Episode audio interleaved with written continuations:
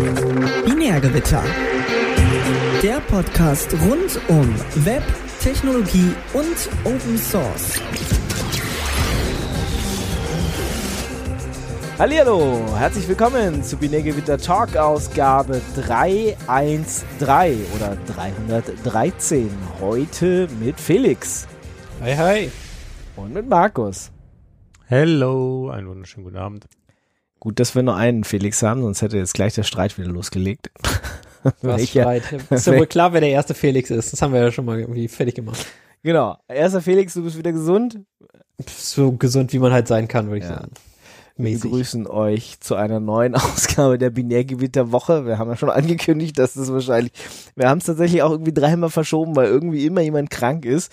Ich bin auch gerade etwas angeschlagen. Äh, also seht es mir nach oder seht es uns nach, wenn es hier ein bisschen Gehuste rumgeht. Ich hoffe, ihr da draußen seid ein bisschen fitter als wir.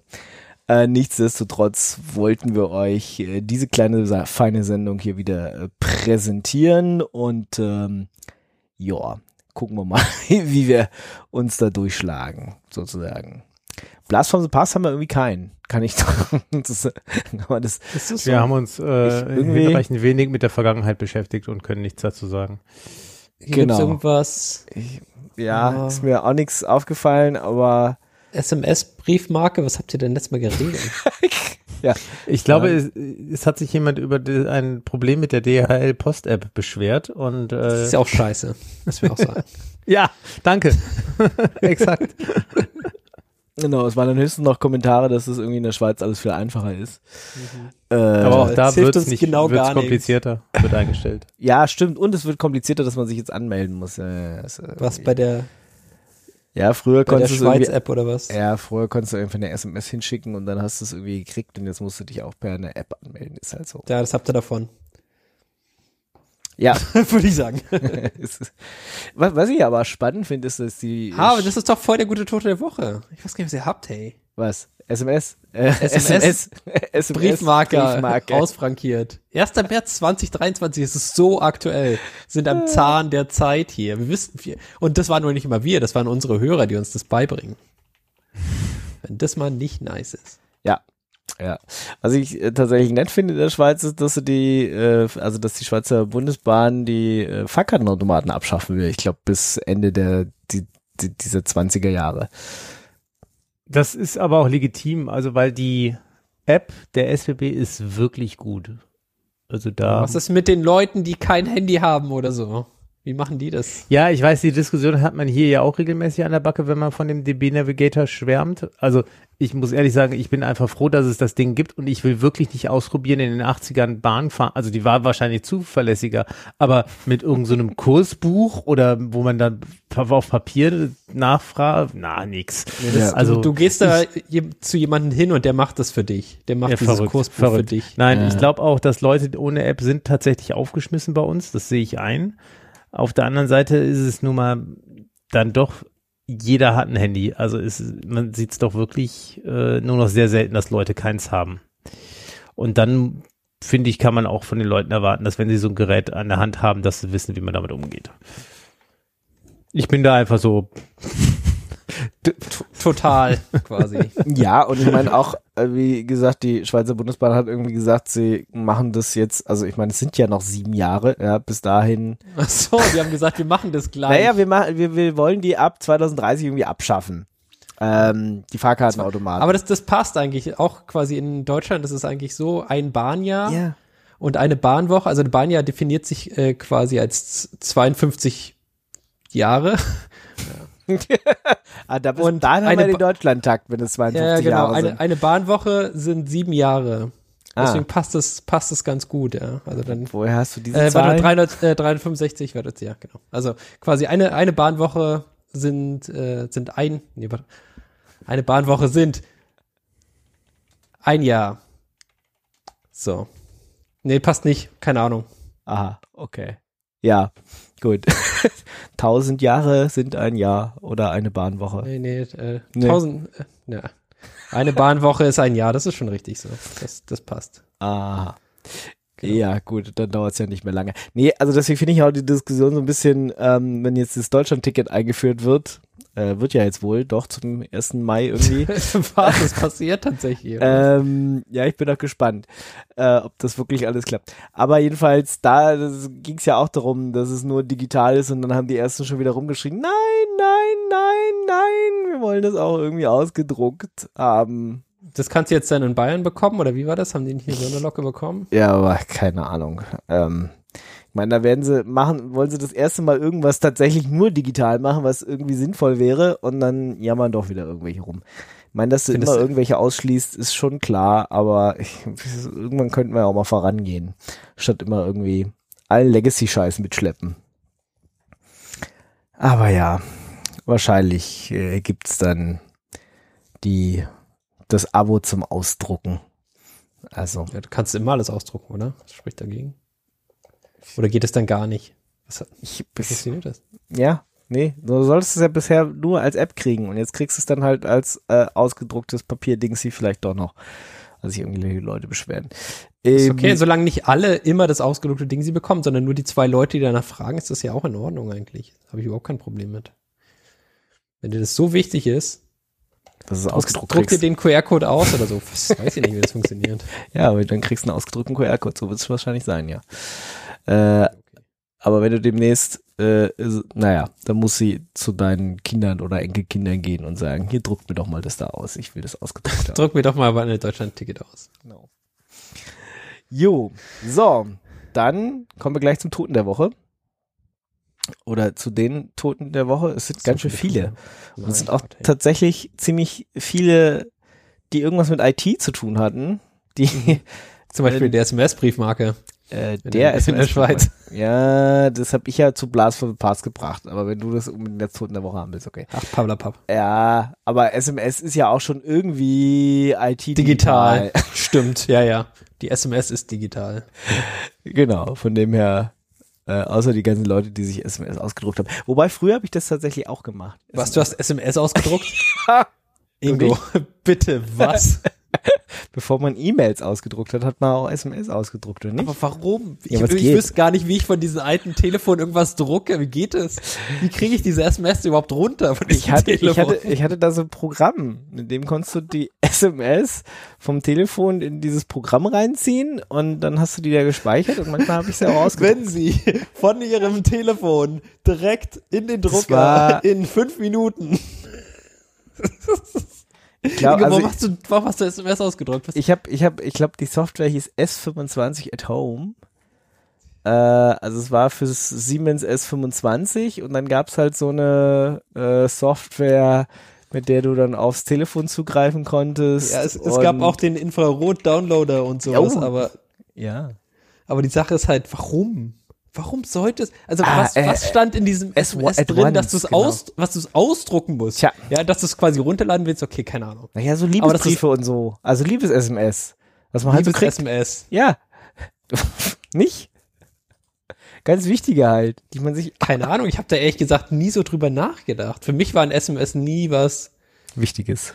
Tja. Wichtiges. Aber vielleicht waren sie das und ich habe jetzt einfach was verpasst. Ja, du hast was verpasst. Also sie waren definitiv was Wichtiges, ja. Ja.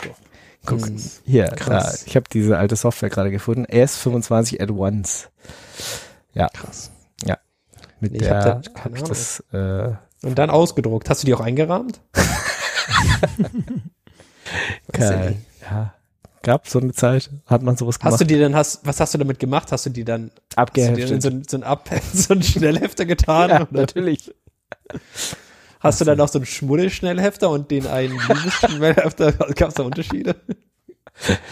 Ja, jetzt äh, lasse ich eurer Fantasie freien Lauf. genau. Markus, Manche, hast du auch SMS ausgedruckt? Das ist jetzt ausgedruckt.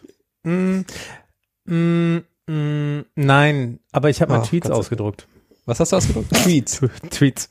Okay. Aber das lag Aber eigentlich auch daran, dass jemand einen Tweetdrucker irgendwo aufgestellt hatte. ja, so eine, so eine ja. Kunstinstallation, okay. Ja, ja aber, genau. Ja. Aber der Ingo hat es ja ernst gemeint.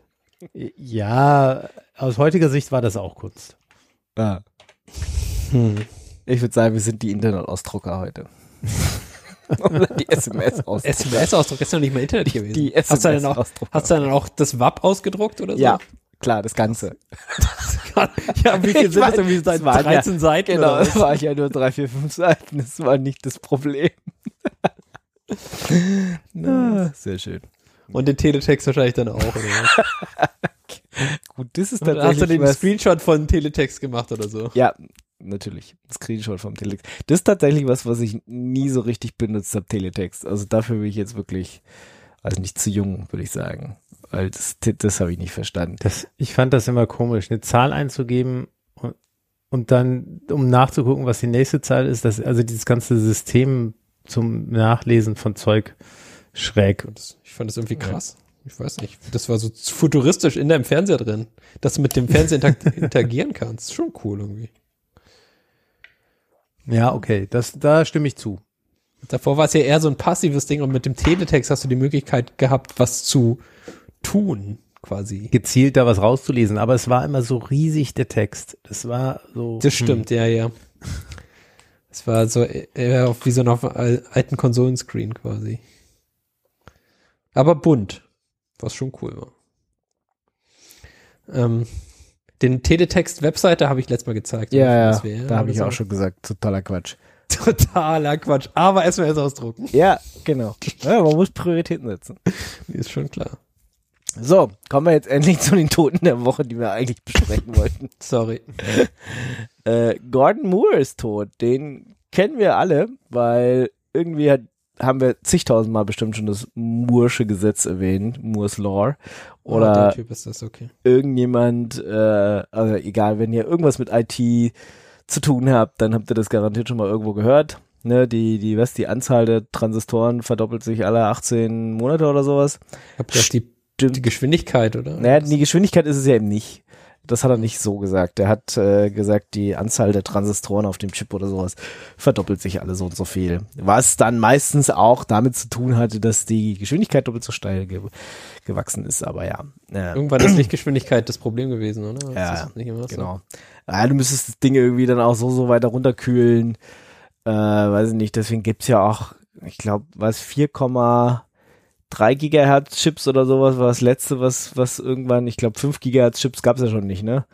Da hat es ja irgendwo mhm. aufgehört. Mhm. Ähm, genau, also heutzutage gilt das Gesetz nicht mehr so richtig, weil das Chip-Design ist ein bisschen anders geworden, aber trotzdem hat es sehr, sehr lange gegolten und ja, ich glaube, was ist er geworden? Über 90, irgendwas. 94. Ja. Und er hat selber ja auch gar nicht erwartet, dass es ewig hält. Mhm. Also das ist vielleicht auch schon nochmal bemerkenswert, dass er selber schon direkt gesagt hat, es gibt physische Grenzen, die wir nicht knacken werden. Und äh, deswegen, das, das läuft jetzt Stimmt. mal eine Zeit lang so und ja. äh, wird aber nicht ewig so weiterlaufen. Ja. Obwohl natürlich die Transistoren immer noch kleiner werden, was ich ja schon irgendwie krass finde. Wofür sind, wo ja. sind wir jetzt gerade? Vier Nanometer oder vier so? Nanometer. Ja. Mhm. Das, ist, das ist so absurd klein einfach. Mhm. Das stimmt. Intel hat er auch noch mitgegründet.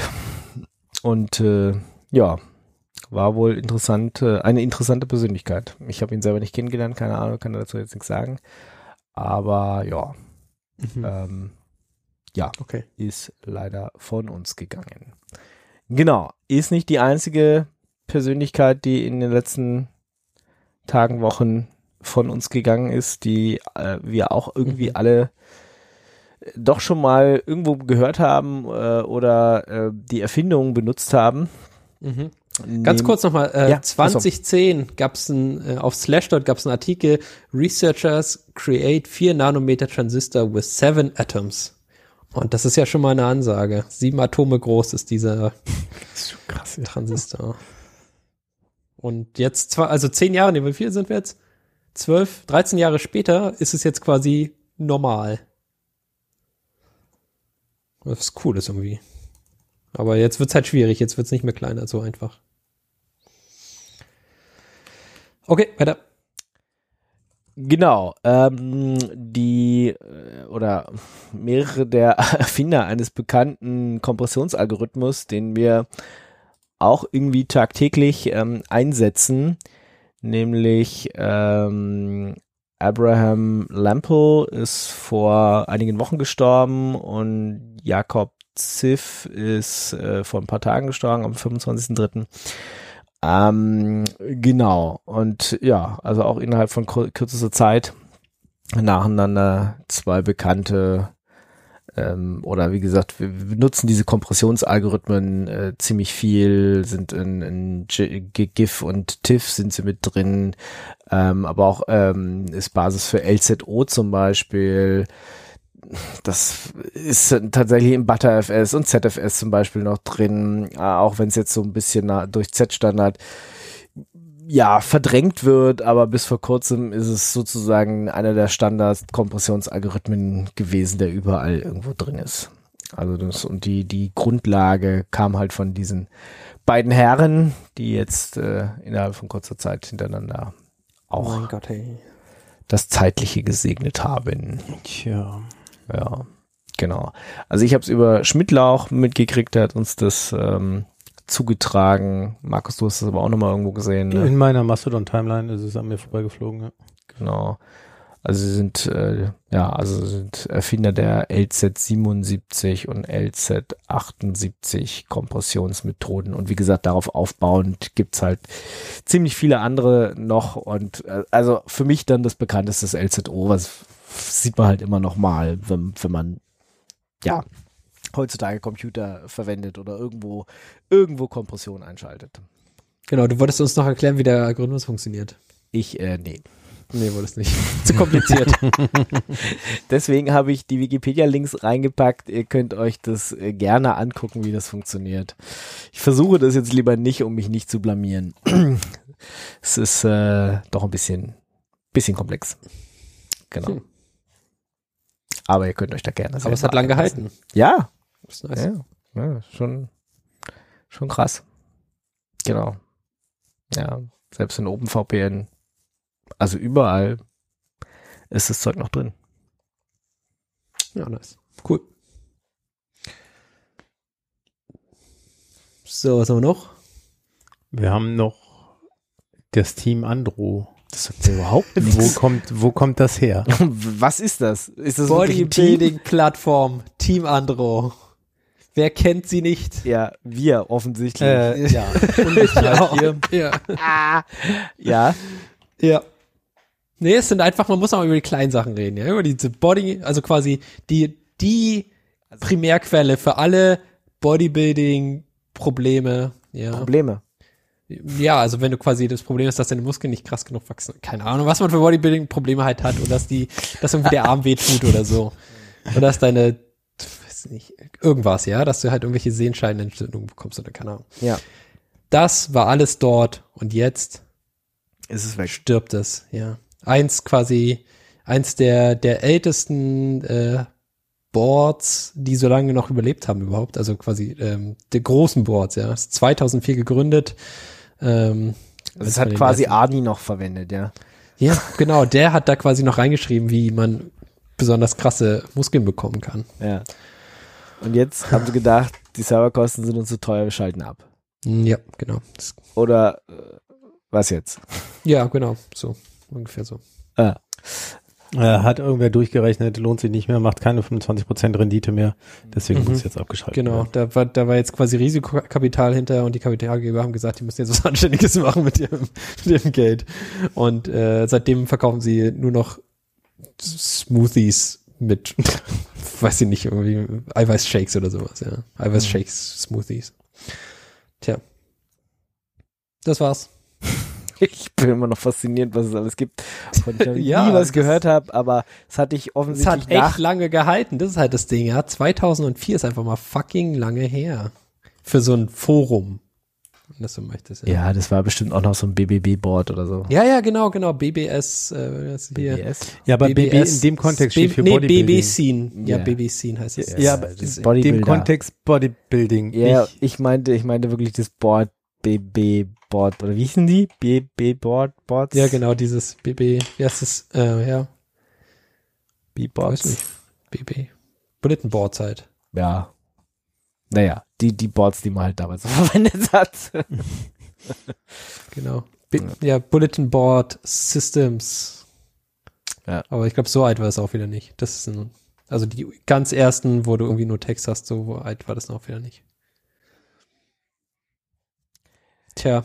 Man muss ja. einfach mal über, auch über solche Sachen, über solche Urgesteine, die jetzt hier quasi deutsche Bodybuilding ja. Webseiten, muss man auch mal ansprechen, dass es das gibt und dass es jetzt nicht mehr gibt. Das heißt, oh. wenn ihr oh. äh, was Bodybuilding-Fragen habt, dann müsst ihr jetzt zu lifterslounge.com gehen, aber das ist halt noch im Aufbau. Okay. Und das ist dann nicht deutschsprachig, oder? Doch. Doch. Guck schon. Ja gut. Naja, aber in ein paar Wochen kann man jetzt Aber da mal, geht halt noch nichts. Also ja, das ist jetzt hier quasi. Da müsst ihr euch als Bodybuilder jetzt mal zwei Wochen mit was anderem beschäftigen.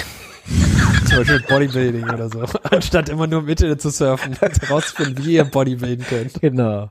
Das kriegt ihr hin. Ich äh, bin, bin zuversichtlich, dass das was wird. Ja. Okay.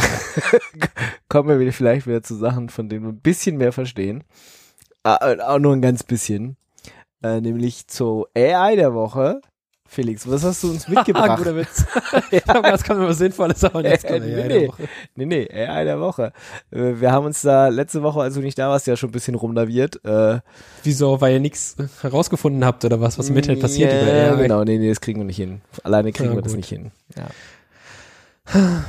Na gut. Okay, also folgendes. Ja. Es gibt ähm, Injection-Angriff hatte ich, glaube ich, letztes Mal, vorletztes Mal schon gesagt. Äh, nächstes Level ist quasi Injection, ähm, also äh, Injection-Angriffe auf diese Prompts, die zu Code-Injection führen, also quasi Remote Code Execution über Frage den Computer net, dass er eine Code-Injection macht. Und das ist schon irgendwie eine witzige Sache. Ähm, es gibt hier quasi ein, äh, eine Website, die nennt sich Boxcars. Und ich glaube, der kannst du irgendwie sagen, dass sie dir irgendwie ein Modell, äh, so ein 3D-Modell erzeugen soll oder sowas. Und was die da halt machen, ist, die erzeugen mit äh, ChatGPT oder mit irgendwie diesem GPT-4 oder sowas äh, benutzen, äh, erzeugen sie Ruby-Code und der wird quasi ausgeführt von dem Server. Und wenn du jetzt den Computer nett fragst, äh, dass er dir doch die, den Content von etc passwd ähm, ausgibt, dann würde es machen. Und das ist schon witzig irgendwie. Oh, also es ist quasi so, so, eine Art von Angriff, da wird es jetzt auch echt verdammt schwer, da zu, keine Ahnung, Sonderzeichen oder sowas rauszufiltern. Weil du ja einen Computer fragst, der irgendwie Code erzeugt, der dann auf deinen Servern läuft. Und ich weiß gar nicht, ob man es überhaupt gut hinbekommen kann. Ja, also die einzige Möglichkeit wäre da quasi Sandboxing. Aber ähm, ja, ich fand's, ich fand's spannend, weil halt quasi Injection, äh, Prompt Injection hatten wir schon vorher, äh, Prompt Injection in großen Sachen hatten wir jetzt Prompt Injection mit äh, Remote Code Execution als nächstes Level. Und ja, das ist quasi. Und ist es auch normales Chat-GPT? Nee, das ist was anderes, ne? Ist nee, ja, nee, Boxcast, ich glaube, die benutzen im Hintergrund dann Chat-GPT. Hm.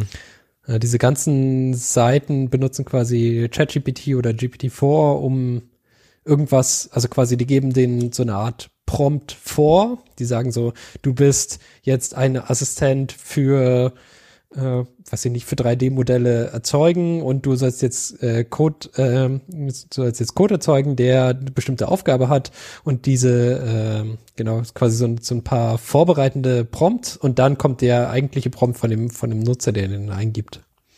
So funktionieren diese ganzen AI-Webseiten gerade. Mhm.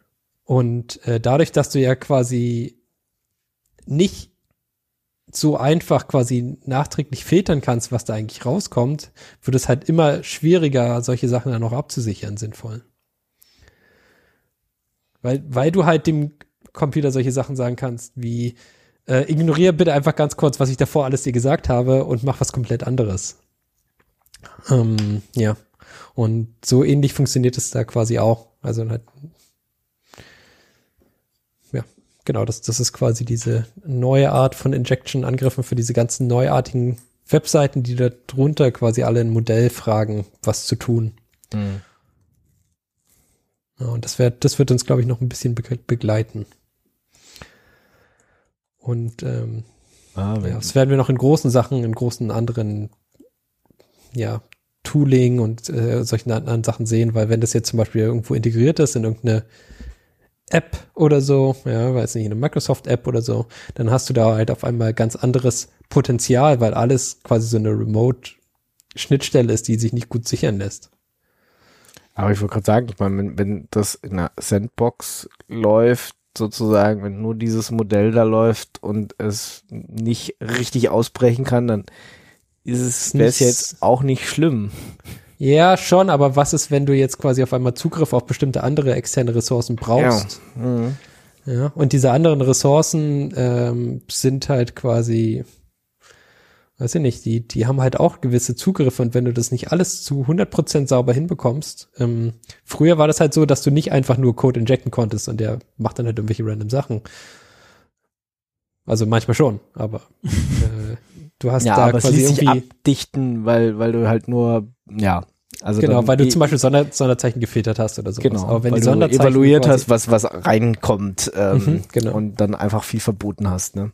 Genau, genau. Und ja. ähm, das wird halt das jetzt immer schwieriger, je no. natürlicher die Sprache wird, die da den Modellen übergeben wird. Soll das ja jetzt mit ChatGPT 4 oder GPT 4 vor, wie, wie auch immer, sollst jetzt auch irgendwie Plugins oder sowas schreiben können, die dann direkt aufs Internet zugreifen und mhm, sich da noch Informationen holen. Also, ja. Ja, die Möglichkeiten sind dann schon, glaube ich, noch echt spannend. Mhm. Also gerade gerade diese ganze Plugin-Geschichte, die da jetzt kommt. Mhm. Mhm. Ja, wie war das? Die nächsten interessanten Stellenausschreibungen sind dann Prompt Engineering. Das, ja, gab's ja jetzt, also gab's ja schon vorher mit den, äh, mit den Bildererzeuge ähm, mhm. Sachen gab es ja schon quasi Prompt Engineer für Design, ja, dass du quasi einen Prompt schreibst, der besonders schöne Bilder erzeugt. Oder der halt ein Bild erzeugt, was genau das beinhaltet, was du, was du machst. Ähm, und jetzt quasi als nächstes Prompt Security Engineer oder sowas, der dann quasi versucht, diese Prompts irgendwie abzusichern. und ich glaube, es ist nicht so weit hergeholt. Ich glaube, gibt's bestimmt jetzt schon, ne? Guck mal. Prompt Security Engine. Kannst ja dann äh, ChatGPT fragen, ob er eine äh, Anzeige schreibt für Leute, die dann ihn absichern oder so. Schreibt mir eine Stellenanzeige, die ChatGPT absichert. Mhm. Also hier Person, äh, irgendjemand im Internet hat schon Prompt Security Engineer ähm, gecoint. Das heißt, ich kann das nicht recyceln. Ich kann nur auf den Tja. Kann nur auf den Link verlinken hier. War jemand schneller. Prompt Security Engineer. Ja. Irgendjemand auf Stack Overflow. Warte, wo war das hier? Prompt Security Engineer. So, bop, bop, bop, okay. So. Gut. Dann will auch Mozilla mitmischen in dieser ganzen AI-Geschichte. Genau. Und hat dafür irgendwie Geld eingesammelt. Ich weiß gar genau. nicht. Genau. Und wem? zwar, äh, sie haben ein Startup gegründet, das sich mit vertrauensvoller und offener KI beschäftigen soll. Hm. Startkapital 30 Millionen US-Dollar von der Foundation. Also wo haben sie die denn eingesammelt? Also ja. laufen die dann rum bei den Firmen, die beteiligt sind? Hier, ihr müsst was für euer schlechtes Gewissen tun. Ich glaube, die, Mo Mozilla, die Mozilla Foundation hat quasi das ins Leben gerufen. Ich keine Ahnung, wie das funktioniert. Ich glaube, die Foundation hat Geld und die Foundation nutzt das Geld. Ja, aber trotzdem, okay. die haben ja nicht unendlich viel Geld und ich meine, sie müssen ja auch Firefox und Chrome damit am Laufen halten. Hm. Und ich meine, so viele Dienste, wie sie in letzter Zeit wieder eingestellt haben, weil es nicht kein Geschäftsmodell gibt, sozusagen, haben sie jetzt auch nicht Geld zu verschenken ohne Ende. Also sie müssen schon irgendwie ähm, ja, da Geld ja, mit also, machen wollen oder reinkriegen wollen oder so. Also hier, das, das Geld stammt aus der gemeinnützigen Foundation. Mhm. Ja, ja, aber kann ja nicht für immer so sein. Ich glaube, die Foundation hat gesagt, wir machen so Foundation-Sachen und Foundation-Sache wäre dann sowas. Mhm. Na gut, also es soll auf jeden Fall komplett getrennt von der Mozilla Foundation und von der Mozilla Corporation arbeiten äh, und mal gucken, wo sie dann noch Geld herkriegen. Also ich meine, OpenAI war ja ein ähnliches Konzept, ne? Bis sie jetzt mhm ja nicht jetzt mehr so open sind. Nicht mehr so open sind, wie sie das am Anfang waren. Also ich meine, früher wollten sie irgendwie, keine Ahnung. Die Welt, ver Welt verbessern. Genau. Durch offenes Konzept und so. Tja, das hat sich ja. ergeben, würde ich sagen. Jetzt wollen sie Geld verdienen mit ihrem mit, tollen genau. Produkt. Ja. Mit ihren tollen Produkten, genau. Aber ich meine, selbst, selbst Google war ja mal Do Not Evil. Das, das haben sie aufgegeben. Das war zu kompliziert. Lieber Geld verdienen. Ja. Ja, also gucken wir mal, was aus Mozilla AI wird. Ähm, Gerade springen alle auf den Zug auf, also auch ähm, Mozilla. Ich beim, mein erstmal super Geschichte, ja. Mhm. Ich kann nicht schaden sozusagen, wenn da auch gemeinnütziges äh, Geld hingeht und die dann wirklich den Quellcode offen haben und alles äh, transparent machen und hast du nicht gesehen und nicht dann so ein so ein ja Move machen wie OpenAI jetzt. Wie gesagt, die sollten ihr Open dann mal demnächst streichen aus ihrem Namen. Mhm. Einfach AI. genau. Oder Microsoft AI. Sie können sich einfach direkt umbenennen, das was ist. Wie viel ja. Prozent gehören die jetzt Microsoft? Dachte, Einige Prozent, oder? Ich dachte nur acht oder sowas. Hm. Ich glaube, so viel waren es gar nicht. Aber wer weiß, vielleicht. Also ich ja finde auch Mo Mozilla AI ist schon verpasster Pun. Also sie hätten es schon Mozilla AI nennen können.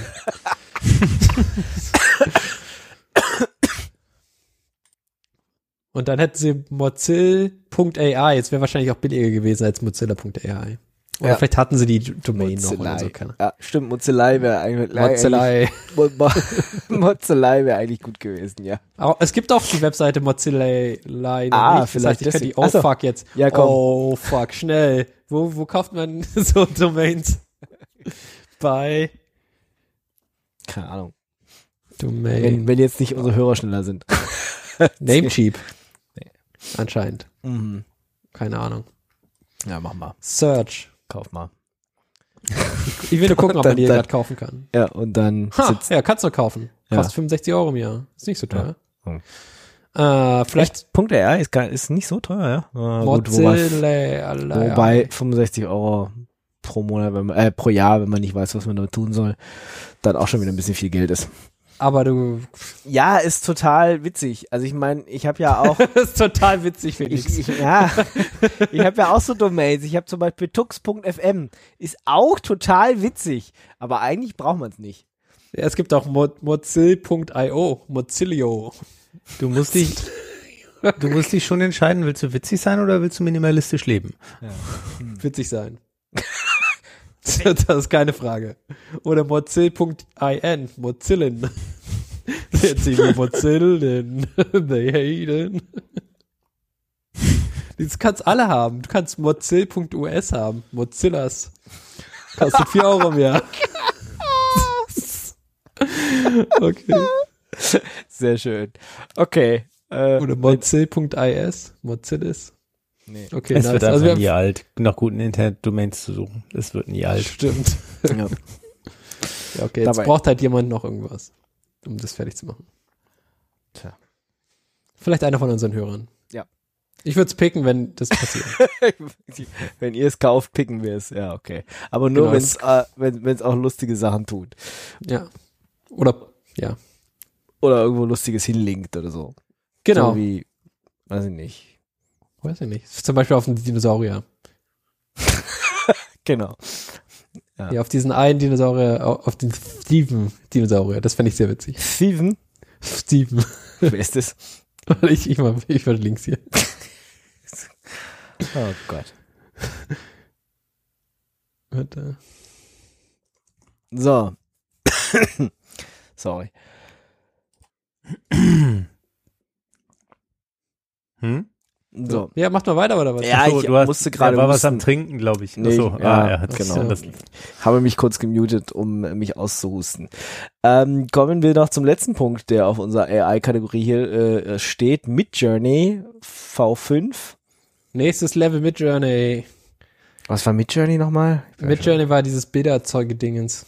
Ähm, Eins von diesen das, vielen Bildererzeuge-Dings. Ja, ja, genau. Eins von diesen äh, Dings. Das macht äh, immer ganz nette, also wir hatten das quasi einmal in den, in den News, weil jemand äh, das äh, andere Modell trainiert hat mit Output von Midjourney. Das war, ja. was wir da hatten.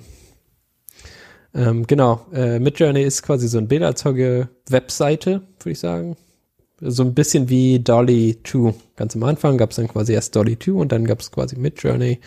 Ähm, und die haben jetzt quasi die neueste Version von ihrem Modell rausgebracht. Und das Modell hat zwei wunderbare Features. Einmal fotorealistische Bilder was natürlich immer cool ist. Und das mhm. dritte ist fünf Finger an einer Hand. Krass, oder? also habe schon Menschen gesehen, die hatten fünf Finger an einer Hand. Also von dem Tja, her. aber hast du schon mal so, Bilderzeuge-Sachen gesehen, nee, die keine fünf Finger, fünf Finger in der Hand hatte? Äh, das hat mit Jane jetzt raus. Ja. Das Aha. ist hier die Zukunft, Mann. Die machen echte Hände. Statt irgendwie welche mit drei Fingern oder. Oder sechs. Oder ja. ganz vielen, 18 oder so. Ähm, aber ja. Ist nice. Ja, ist okay, nice einfach. Gut. Also man kann dem jetzt sagen, oder es macht jetzt, weil es V5 ist, macht es jetzt fünf Fingerhände. Das finde ich gut. Finde ich ganz wichtig. Vielleicht genau. nicht unwesentlicher Schritt hin zu Fotorealismus, oder? Ja, das wird auf jeden Fall helfen, wenn deine Models nicht alle irgendwie zehn Finger haben an einer Hand. Ja. ja, genau. Vielleicht stehen Leute drauf. Was? Auf mehr Finger? ja. Wie viele Finger, also ich meine, also es gibt ich natürlich immer alles. Ich kann mir vorstellen, dass das durchaus so evolutionstechnisch Sinn ergibt, mehr, mehr Finger zu haben, oder? aber mehr Finger zu haben. Das ja. ist wohl so, ja. Ja, hm. weiß nicht, was ich mit dem sechsten Finger noch machen würde, aber ja, ich könnte schon. So beim Tippen Stell dir mal vor, du könntest einen, statt mit ja. zehn Fingersystem mit einem zwölf Fingersystem ja? tippen. Ja, nee, wäre gut. Wäre nice. Dann kann auch eine, ein Finger immer die, die Shift-Taste oder sowas gedrückt halten dann. Ja. Und dass du den verkribbeln musst.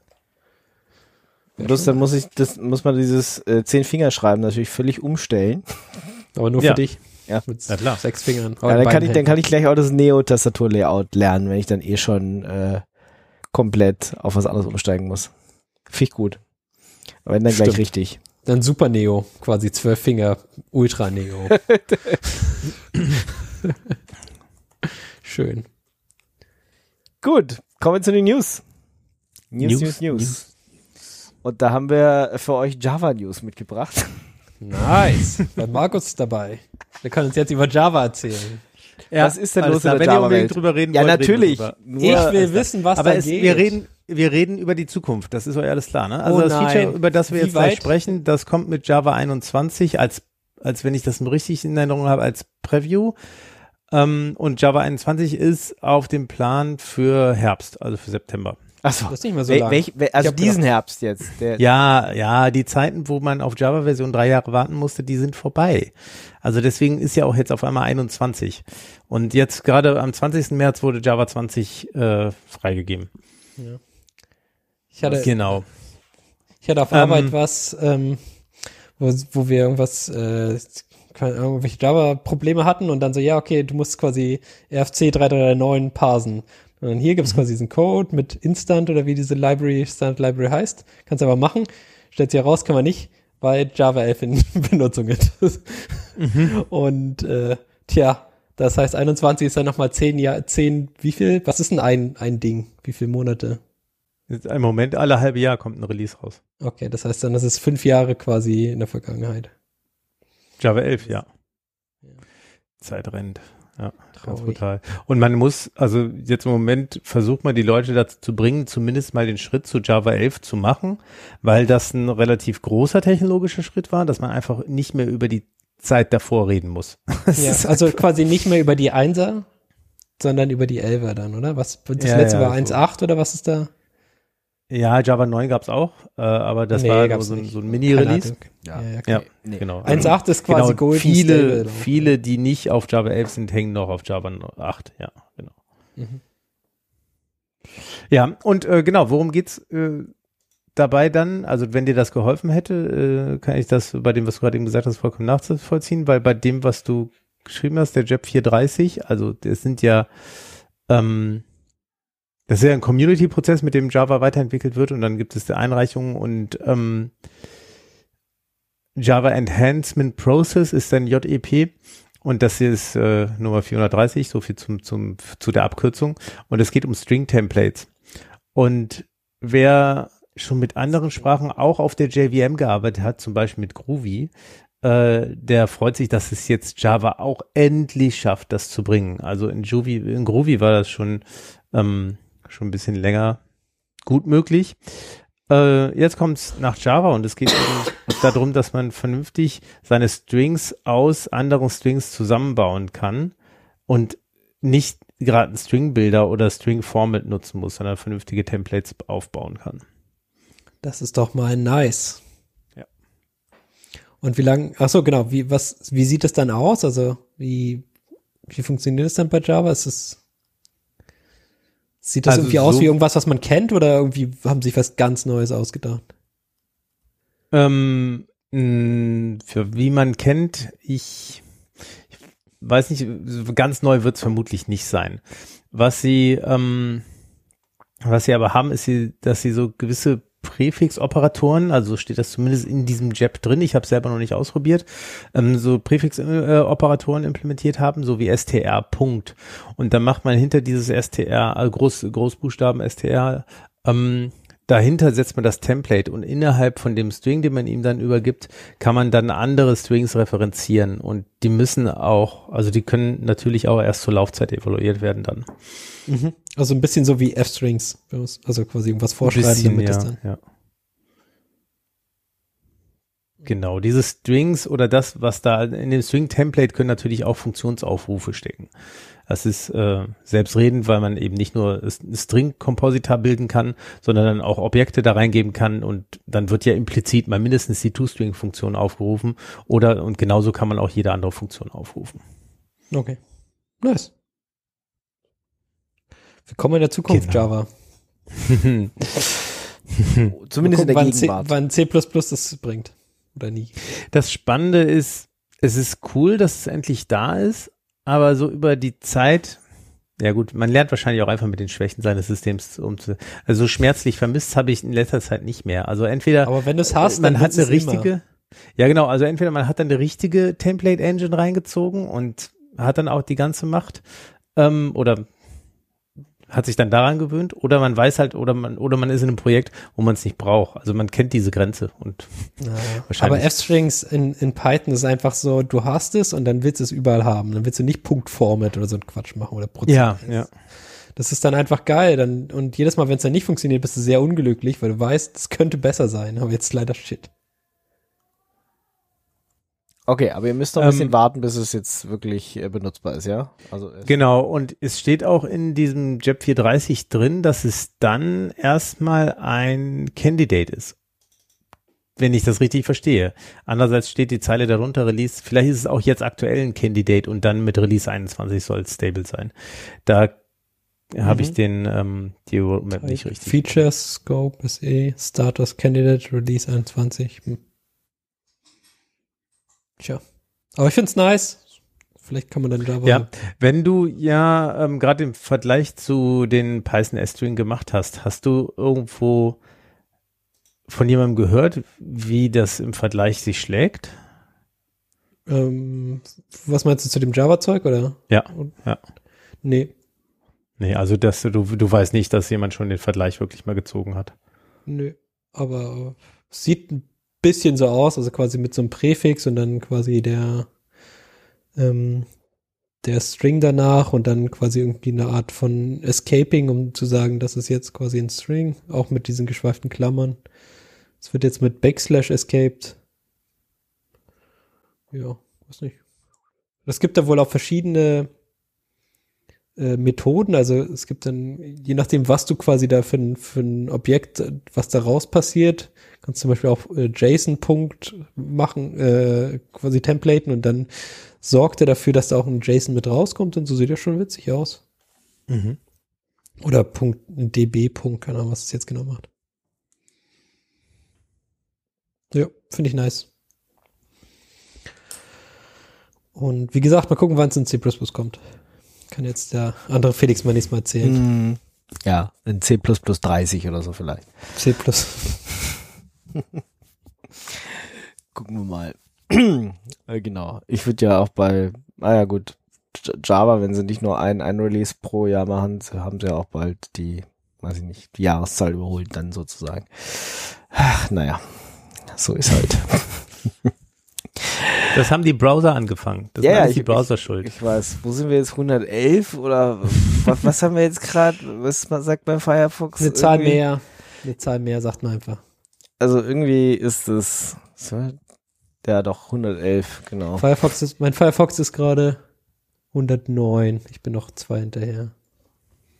Oder haben die da irgendwie 110 übersprungen wegen irgendwelchen Problemen? War das da nicht weiß, ich weiß nicht, ich habe 111. Keine Ahnung. Ähm, ja, genau. Also eigentlich ist Chrome schuld an dem ganzen Blödsinn. Ähm, ich finde es in Ordnung. Sie sollen einfach Zahlen hochziehen, dann ist eine Zahl mehr als davor, ist schon okay. Ja. Was ist eigentlich Open Tracker? Open Tracker, das ist ein Träger. Trägerfahren, genau. Open Tracker ähm, äh, Open Tracker ist ein Projekt, mit dem ausgelotet werden soll, ob und wie und mit welchen Einschränkungen oder wo mit welchen Einschränkungen man konfrontiert wird, wenn man versucht, in Deutschland einen offenen BitTorrent-Tracker zu betreiben. Oh. Genau. Und das fand Aber ich ganz spannend. OpenTracker.com nicht schon, nicht schon hm? immer in Deutschland? OpenTracker.com ist ja das Projekt, was da vorher gab, oder? Also OpenTracker selber gibt's ja schon ewig. Genau, die, das ist ja die Software. Genau. Aber, Aber es gab auch diesen, diesen einen Tracker, also der quasi immer lief. Vielleicht nochmal kurz, vielleicht nochmal kurz, weil das auch hier äh, so schön beschrieben ist für die Hörer. Also was ist ein Tracker? BitTorrent ist ein File-Sharing-System, was dezentral aufgebaut ist. Und ein Tracker funktioniert in diesem dezentralen System wie ein Telefonverzeichnis. Ähm, wenn ein, also ein Teilnehmer in diesem dezentralen Netzwerk eine Torrent-Datei hat, ähm, und in dieser Datei ist OpenTracker als Tracker eingetragen, dann meldet man sich bei dem Tracker und sagt, hier übrigens, du kannst auf mich zurückgreifen, wenn jemand nach dieser Datei sucht. Und das ist der sogenannte Announce. Und ähm, als Antwort darauf kriegt man eine Liste aller anderen Peers, die ebenfalls diesen Torrent beim Tracker gemeldet haben. Und daraufhin, also man meldet dann erstmal noch nicht, dass man die, die Inhaltsdatei hat, die hinter den Torrent steht, sondern man meldet erstmal nur, dass man die, den, die Torrent-Datei hat, also den Beschreib dafür. Und dann kann ich mich mit den Peers darüber austauschen, wer denn welche Chunks von dieser Inhaltsdatei hat und mich mit denen darüber austauschen, von wem ich was runterladen kann und von wem ich, zu wem ich was hochladen kann oder möchte oder so. So, und dementsprechend ein Tracker äh, vermittelt nur, wenn man, äh, ja, ist das Telefonbuch. Und dementsprechend ist so rein technisch gesehen der Tracker nicht mehr an dem eigentlichen Dateiaustausch äh, be, ähm, beteiligt. Sollte also, okay. Das wenn man so will, kein Problem sein. Hm, naja, irgendwelche Lawyers, irgendwelche Rechtsanwälte werden da schon die werden das drehen. draus drehen, dass du ja. das äh, das fürchte ich auch. Also was ähm, es ist eben der der wesentliche Unterschied zu ähm, zu anderen Dingen, wie zum Beispiel diese Pirate Bay, ist, dass OpenTracker.io kein Verzeichnis von Torrent-Dateien ist. Hm. Also man kann nicht reingucken, welche, Tor welche Torrent-Dateien wurden denn hier so ausgetauscht, sondern nur, wenn ich eine habe, kann ich dem sagen, gib mir mal alle anderen, die auch diese haben. Das ist so, ein, so eine Zugangsbeschränkung, die vielleicht einen wesentlichen Unterschied macht. Ich kann mich also da nicht ähm, unvoreingenommen umsehen und irgendwas runterladen. Das geht nicht. Mhm. Gut, das ist jetzt alles auch relativ neu. Und äh, ich kann den Open Tracker irgendwie bei mir in meinem BitTorrent-Client einbinden oder passiert das automatisch oder was das muss steht ich in der Torrent-File drin. Steht mhm. im genau. Torrent-File drin. Also wenn die im Open Tracker eingetragen haben, äh, ja, dann fragt er einfach den. Genau, da steht normalerweise halt nicht nur ein, sondern halt irgendwie ein relativ großer Sack voll Tracker mit drin und der fragt die halt alle ab und sagt so, ja, gib mir bitte alle Peers zu diesem Ding. Und äh, manche Tracker sagen halt, keine Ahnung, oder sind gerade kaputt oder keine Ahnung was oder machen halt irgendwas. Ähm, und manche Tracker sagen dann hier, nimm diese fünf Peers. Ja. Und wo ihr, wo wir eben die Einlassung so schön mit dem Tracker gemacht haben, die Open Tracker Software hat auch den Tracker in ihrem Logo. Ah. Was mich ein bisschen erschrocken hat, ist, dass ähm, Yantil Open Tracker ist declared as official release ready. The way to install is und dann folgt ein, ein Kommandozeilensatz, der ein CVS Checkout triggert. Und zwar von cvs.fefe.de. ja. Das ist mal ein gutes Zeichen. Gut abgehangene Software, würde ich mal sagen. Hm. Also Ja, danach geht's weiter mit einem äh, Git-Clone aus einem Git-Repository, das ist ja alles okay. Aber so der erste Schritt, CVS-Checkout, Ja, Ui. du brauchst dieses lib-o-w-fat. Das, äh, Mhm. ja. Ach, ja. Gibt's natürlich auf GitHub auch, aber ähm, das wäre natürlich langweilig. Du musst es schon aus CVS, CVS bauen. Dann. Ja, ja, natürlich. Unbedingt. Klar.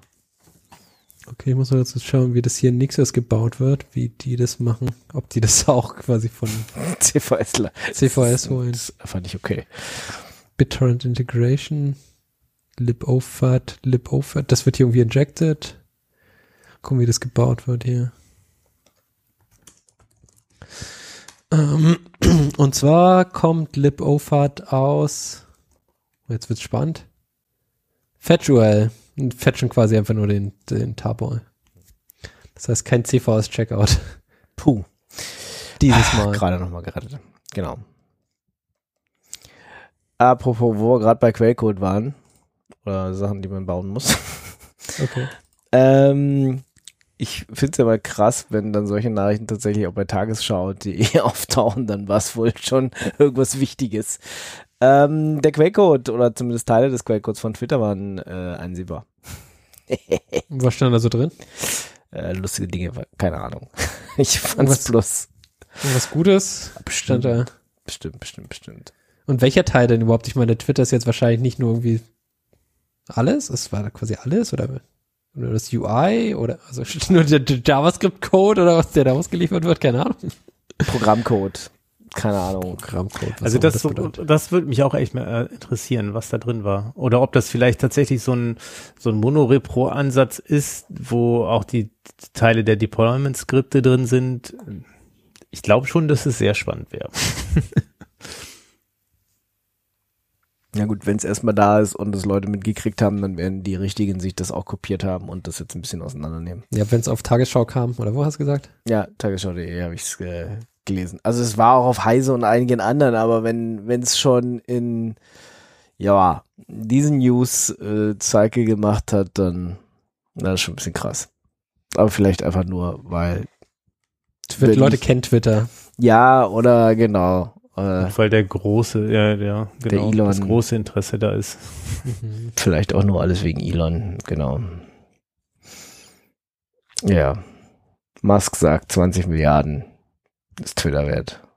Und es Und kann bald wieder 250 Milliarden wert sein. Das ist die wichtige Botschaft da rein. Also Wait. da, da, da, daraus. Und wieso kann das das? Also ich meine, es könnte ja.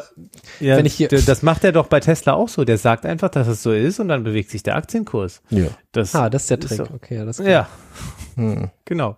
Oh Mann. Ich habe gedacht, ich kann auch einfach sagen, ja, dieser Stück Papier, was ich gefunden habe, das kann auch 20 Milliarden Euro wert sein. Aber ist wahrscheinlich nicht. Hm. Tja. Tja, dann ist er auch Und, 20 das heißt, Milliarden mehr wert. ähm, quasi jetzt die Hälfte, quasi hat er den, den Wert halbiert. Aber es ist nur, was er gesagt hat, wie viel es wirklich ist. Es ist ja quasi, kann sich jeder selber überlegen. Yep. Wenn ihr denkt, dass Twitter nichts mehr wert ist, dann wisst ihr, was zu tun ist. Kommt alle nach Mastodon. Mastodon hat jetzt eine Million Leute oder sowas, oder? Wie Eine Million Leute. Oh, nee, oder war es mehr als eine Million? Ich weiß gar nicht. War es eine Milliarde? Keine eine Ahnung. Milliarde. Nee, eine Million war es. Oder? Warte. Ich, äh, Oder das waren jedenfalls verdammt viele Leute. Nein, also eine Million haben wir schon lange hinter ja, uns. da waren 10 Millionen, 100 Millionen. Wie viel waren es denn jetzt? Ir irgend so eine Schwelle Also- wurde gerade durchbrochen. Nee, eine Million ist es. Nein, Doch? K- nein, Doch. mastodonanalytics.com. Hm. November ist eine Million Die gewesen. sagen sechseinhalb Millionen. Also wie auch Was immer ist die auf eine die Schwelle? kommen. Fünf Millionen vielleicht? Zehn? Nee, es war doch jetzt gerade erst irgendwas. Es war doch erst Mastodon tops 10 Million Users vor sechs Tagen. Das, was der Ingo gemeint hat. 10 Millionen. Okay. Ah, Ten- das hat zum Beispiel der Chart, den ich hier habe, aber nicht. Ja, also Ja. das war aber gerade erst. Hast den genau. falschen Chart. Du musst Genau. mal so lange Chart suchen, bis du 10 Millionen User findest.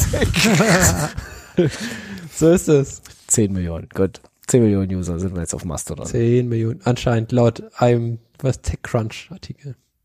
Äh, auf GNU Linux CH behaupten sie es auch. Ja, ja. Ich habe das auch. Postulieren. Die haben wahrscheinlich nur von TechCrunch abgeschrieben. Hm, klar, jeder schreibt hier von jedem ab. Und wir erzählen es dann auch nochmal ins Internet und das ist dann Self-Fulfilling Prophecy. Also irgendjemand hat es gesagt im Internet und du kannst dich immer auf irgendjemanden berufen, der es dann auch mit aufgenommen hat. Das ist total super. Ja. Gut. Dann kommen wir zu auch anderen lustigen Unternehmen, die Dinge tun. Ähm, GitHub, also es geht echt. Wir, wir, wir haben. Läuft bei denen. Ja, ja, läuft total bei denen. Also ich meine, sie haben was gemacht, kann man, kann man mal machen, aber der Grund ist ein bisschen komisch. Oder? Out of an abundance of a caution. Mm, ja, gesagt. natürlich doch. Aber was haben sie denn gemacht? Was mussten sie denn tun? Ich weiß nicht, ist nicht meine News. Ich kann es zwar, ich habe zwar also, auch irgendwas davon gelesen, aber nur so halb.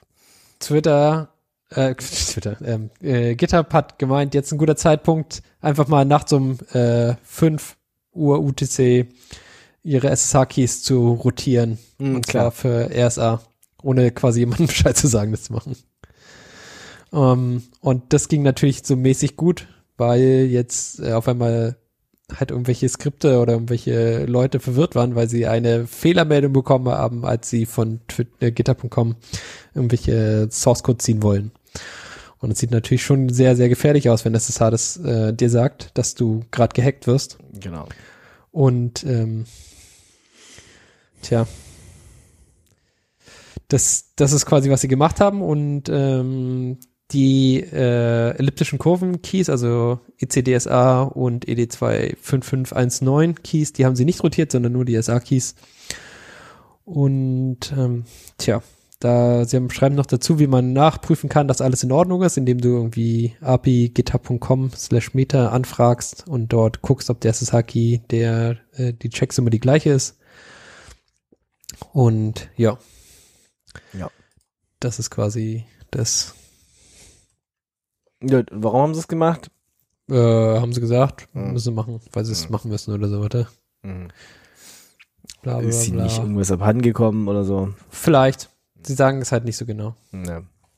Garantiert wird es irgend sowas ähm, Genau. Also Sonst machst du das nicht ohne Ankündigung. Also ich meine, weißt du, wenn das ja. sowas kannst du ja auch irgendwie drei Wochen vorher ankündigen oder vier und sagen, Achtung, an dem und dem Tag ändern wir das, weil ist jetzt mal wieder an der Reihe.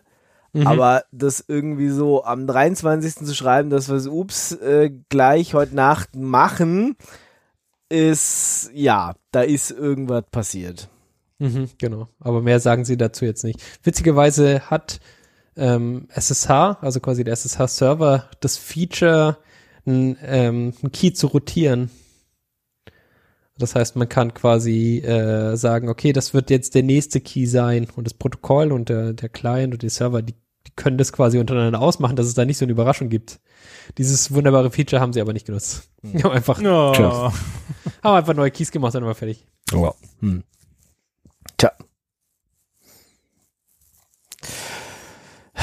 Denen sind halt die Leute auch nicht wichtig. Nee.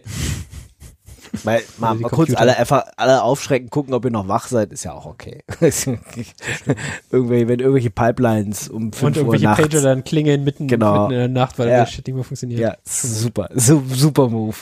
Finden wir total gut. Ja. Hätten wir auch so Bitte, bitte gerne wieder. genau. Mehr davon, mehr davon. Die Ops-Leute lieben euch, die lieben das. Macht weiter so. Ja, ja. Ähm, Gut, dann. Äh, ach so, sie sagen, github.coms RSA SSH private key was briefly exposed in a public GitHub repository. Das ist hm. ihr Problem. Hm, sag ich doch. Ja. Aber man weiß halt nicht genau, ob was passiert ist und das konnten, konnten sie quasi da jetzt nicht so ohne weiteres machen. Hat irgendjemand aus Versehen mal den GitHub.com äh, SHS-Aki nach GitHub gepusht? Ja, passiert. Kann mir mal passieren. Ja, so viele Keys wieder rumlegen. Du kannst auch äh, einen dazulegen. Das, ja, fällt, das fällt nie auf, genau. Gut, dann kommen wir zu Smart Contracts. Das äh, ist ja total super. Aber, Smart Contracts. Ja. Ah, hier diesen Krypto-Shit. Ja, genau. Krypto-Shit, der total super ist.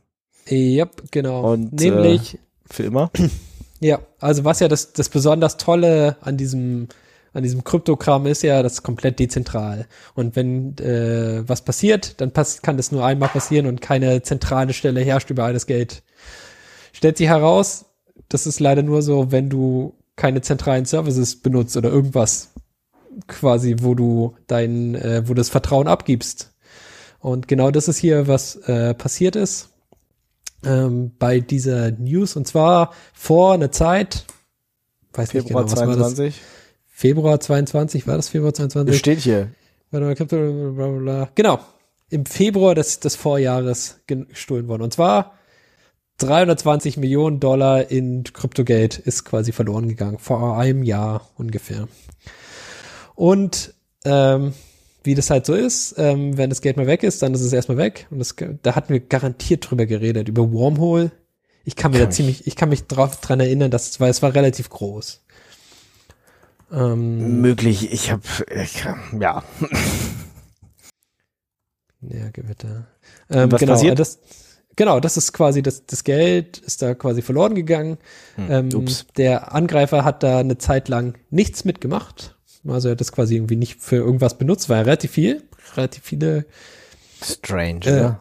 Re relativ viel Geld. Ja, die Sache ist halt, was machst du mit so 100 vielen Millionen? Ausgeben. Aber für was? Und wo, wo kriegst du das quasi umgemünzt? Das Problem ist ja quasi, du kannst das Geld nicht so ohne weiteres ähm, auscashen lassen. Also es geht schon immer mit diesen ganzen Mixern und so weiter und so fort. Hat er Angreifer aber nicht gemacht. Und er hat quasi das Geld dort erstmal liegen lassen, hat damit nichts gemacht für ein halbes Jahr oder ein Dreivierteljahr. Und irgendwann hat er sich dazu äh, entschlossen, mit diesem Geld pokern zu gehen quasi. Also so eine Art äh, dieses Geld für irgendwelche anderen Sachen zu verwenden, um mehr Geld daraus zu machen. Das war so die, äh, das ist so die Prämisse, ja. Und ähm, natürlich haben immer noch quasi die ganzen Gerichte und äh, diese Leute, die das Geld verloren haben, einen, Blick auf ihr Geld gehabt, weil sie haben es ja quasi gesehen, das Geld war, das Kryptogeld war ja immer noch da. Hm. Ähm, und es kam dann der Zeitpunkt, wo dieses Geld an einem bestimmten für einen bestimmten Service verwendet wurde, für einen Smart Contract in einem Vault des Oasis Protokolls. Also das ist quasi, weiß ich nicht, noch so ein, so ein Krypto-Bullshit hat, ja, quasi. Ihr könnt es selber nachlesen, wie das funktioniert. Genau. Ähm, Grundidee ist, dass du da quasi Geld bei jemand anders als Treuhänder abgibst, als Collateral oder so, ich weiß nicht genau. Ähm, es ist eine Art Konto. Angeblich frei von Kontrolle Dritter. Das ist ja, die Prämisse ha, von diesem. Mhm. Stellt sich heraus, wenn Gerichte wirklich äh, unbedingt wollen, dass da quasi diese, diese Kontrolle von Dritten abgegeben wird, dann gibt es die Möglichkeit, weil die, die Netze halt von den Entwicklern äh, quasi designt wurden. Und es gibt so eine Art, ja weiß nicht, würde ich es Backdoor nennen, so eine Art äh, kryptografische Fallback, falls irgendwas Schlimmes passiert oder so. Ich weiß nicht genau, was, warum sie es eingebaut haben. Auf jeden Fall gibt es die Möglichkeit, da mit einer mit einem Satz von ähm, Schlüsseln dieses diese Blockchain, diese diese Oasis Blockchain da zu editieren, mhm. würde ich es jetzt nennen, ja. ja. Ähm, wie das genau alles funktioniert, wie gesagt, könnt ihr da selber heraus, äh, herausgoogeln. Aber die Grundidee ist es halt, ähm, dass diese Blockchain unter, also während quasi der, der, während dieses Geld in, in diesem, in diesem Konto von, äh, von diesem Oasis-Protokoll lag, wurde es quasi editiert und diese ganzen Coins wurden dem ehemaligen äh, Besitzer wieder zurückgegeben, zurückgeklaut quasi.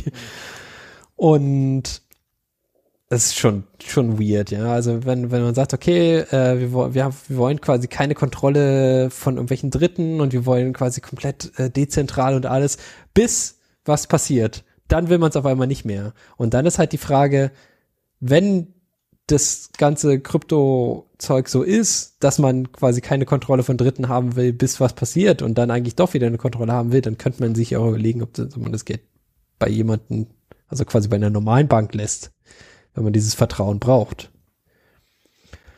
Und äh, ja, dieses, dieses zwiegespaltene, äh, ja, dieses eigentlich äh, dieses Bullshitten auf der einen Seite und dann auf der anderen Seite dann quasi weinen gehen bei Puppy, mhm. ähm, ist halt schon komisch irgendwie. Tja, Puppy war in dem Fall der High Court of England and Wales, der das genau. angekündigt hat, äh, der das äh, durchgesetzt hat sozusagen bei dieser englischen Firma, die dieses Oasis-Gedöns betreibt. Mhm, genau. Und die haben, die haben das quasi mit denen zusammen gemacht und es gab für den, äh, für denjenigen, der da diese Coins hatte, gab es quasi keinen Zeitpunkt, wo er diese, wo er sich davor hätte schützen können oder wo er hätte es sehen können, weil das alles so getimt war, ähm, dass diese Änderungen ähm, eingebracht wurden, ähm, dafür gesorgt haben, dass irgendwelche Timeouts auf null zurück äh, runtergesetzt wurden, dann die Coins umgeschrieben wurden und dann wieder diese diese Backdoor geschlossen wurde. Also es mhm. Äh, ja, das heißt tja. aber, wenn sie das jetzt mit dem gemacht haben, können sie das mit allen anderen auch machen. Ja, genau. Das ist natürlich immer ein Vertrauensverlust für diesen Krypto-Oasis-Protokoll-Kram. Ja. Und ja. Tja, was soll man sagen? Also selbst die, also die Geschichte selbst, wie das passiert ist, ist schon sehr cool zu lesen auch. Aber es ist halt schon weird irgendwie. Ja, dieses ganze äh, Vertraue keinen Dritten, ich vertraue nur uns und äh, ja. Genau, vertraue also. dem, vertraue dem System, vertraue dem, dem, dem Source Code, aber äh, am Ende. Ja. Aber wir haben den Source Code unter Kontrolle und können machen was Genau, wir haben jetzt quasi nochmal die, die Notfall-Backdoor, falls irgendwie ein High Court kommt und sagt, bitte jetzt einmal nicht den Source Code so benutzen, wie er soll, benutzt werden soll. Mhm. Bitter, bitter, bitter, bitter ja. für denjenigen. Also, auch wenn das Geld natürlich geklaut hat, aber ja. Trotzdem. Sagt, würde ich sagen. Tja. Gut. Ja, eigentlich nett für andere Leute ist ja, wenn man E-Books sich einfach holen kann. Ja, Kommen wir jetzt stimmt. mal zum nächsten Thema, oder? Wolltet ihr noch zu äh, diesem Smart nee, Contract Hack was sagen? Ist, glaube ich, durch. Das, ne? ja, das ist halt einfach so viel Krypto-Bullshitting, was da quasi zusammengekommen ist. das ist, kann man sich nochmal durchlesen in Artikel. Das ist ganz genau. Okay. Also diese Gerichte sind ja immer ein bisschen blöd. Äh, kommen wir gleich zum nächsten Gericht, was irgendwas angeordnet hat, was wir nicht so lustig finden. Ich meine, das kann man jetzt. Das eine fand ich tatsächlich ein bisschen witzig, aber ja, das, das ist jetzt genau, so das ist ja, je nachdem, wen es trifft und wie man dazu steht, kann man das so oder so auslegen. Das nächste finden wir garantiert alle doof. Markus, du kannst darüber was sagen oder? Ja, und zwar äh, gibt's ja das Internet Archive, was ein sehr spannendes Projekt ist, um ein bisschen zu erhalten, was alles so durchs Internet flimmert. Und das Internet Archive sieht sich selber eben als Verbreiter von Bildung. Also sie wollen das Zeug, was durchs Internet flimmert, auch vor allem erwarten, weil sie es als äh, erhalten, weil sie es als Kulturschatz sehen. Und Teil unserer Kultur sind natürlich auch die ganzen Bücher, die so geschrieben wurden. Und so geht das Internet Archive auch hin und scannt Bücher ein und verleiht sie, ohne was dafür zu nehmen oder sich darum zu scheren, ob sie jetzt gerade Lizenzen haben oder nicht, sondern weil sie das einfach als Teil ihres Bildungsauftrags sehen. Und dagegen äh, hat jetzt ein Gericht äh, der Beschwerde einiger Verleger oder Urheberrechtsinhaber von Büchern, um es mal so pauschal zu beschreiben, äh, stattgegeben und gesagt, äh, das ist illegal, was ihr da tut. Obwohl die Bü Bücher ja nur ausgeliehen werden, nicht, nicht verschenkt und äh, nicht raubkopiert. Hm. Ja, und okay. damit, also wie es jetzt weitergeht, habe ich auch nicht, noch nicht ganz äh, mitbekommen. Aber diese Open Library, die das Internet Archive betreibt, ähm, die wird nicht so problemlos weiter zu betreiben sein wie bisher, weil äh, also das Gericht, was das geurteilt hat, ist aus den USA, ich glaube auch aus San Francisco und das Internet Archive hat seinen Sitz auch in San Francisco mhm, ja. und ist damit dann in dem Rechtsraum. Und sind das neue Bücher oder sind das, also ich meine, wenn du das halt mit, ja, mit Literatur machst, die irgendwie, keine Ahnung, äh, schon Ja, sie haben wohl gemischt. Sie haben, glaube ich, anfangs haben sie eben angefangen, so gemeinfreie Bücher zu scannen. Mhm. Und sie haben aber mittlerweile auch einige in ihrer Bibliothek, auf die es noch äh, Urheberrechtsansprüche gibt, also wo das noch nicht verjährt ist. Also gemeinfrei wird ein, Werk ja nach einer Weile, wenn äh, der Urheber längst verstorben so. ist. 70 ja, in den Staaten haben sie das ja immer weiter ausgeweitet. Ich glaube, auf Mickey Mouse ist es mittlerweile 250 Jahre oder so. Ja, ja immer so lange wie Walt Disney tot ist, plus eins, ja. Hm. ja. Ähm, eben, und da ja, also das Internet Archive hat immer gesagt, das ist ein Fair Use, den wir hier machen. Wir machen keinen Markt kaputt, wir schaden niemandem, das ist einfach Fair Use und es geht darum, Kultur zu bewahren. Äh, Verleger sehen das naturgemäß anders. Insofern. genau. Und hoffen, dass ihre Bücher sich mehr verkaufen, wenn sie niemand kennt.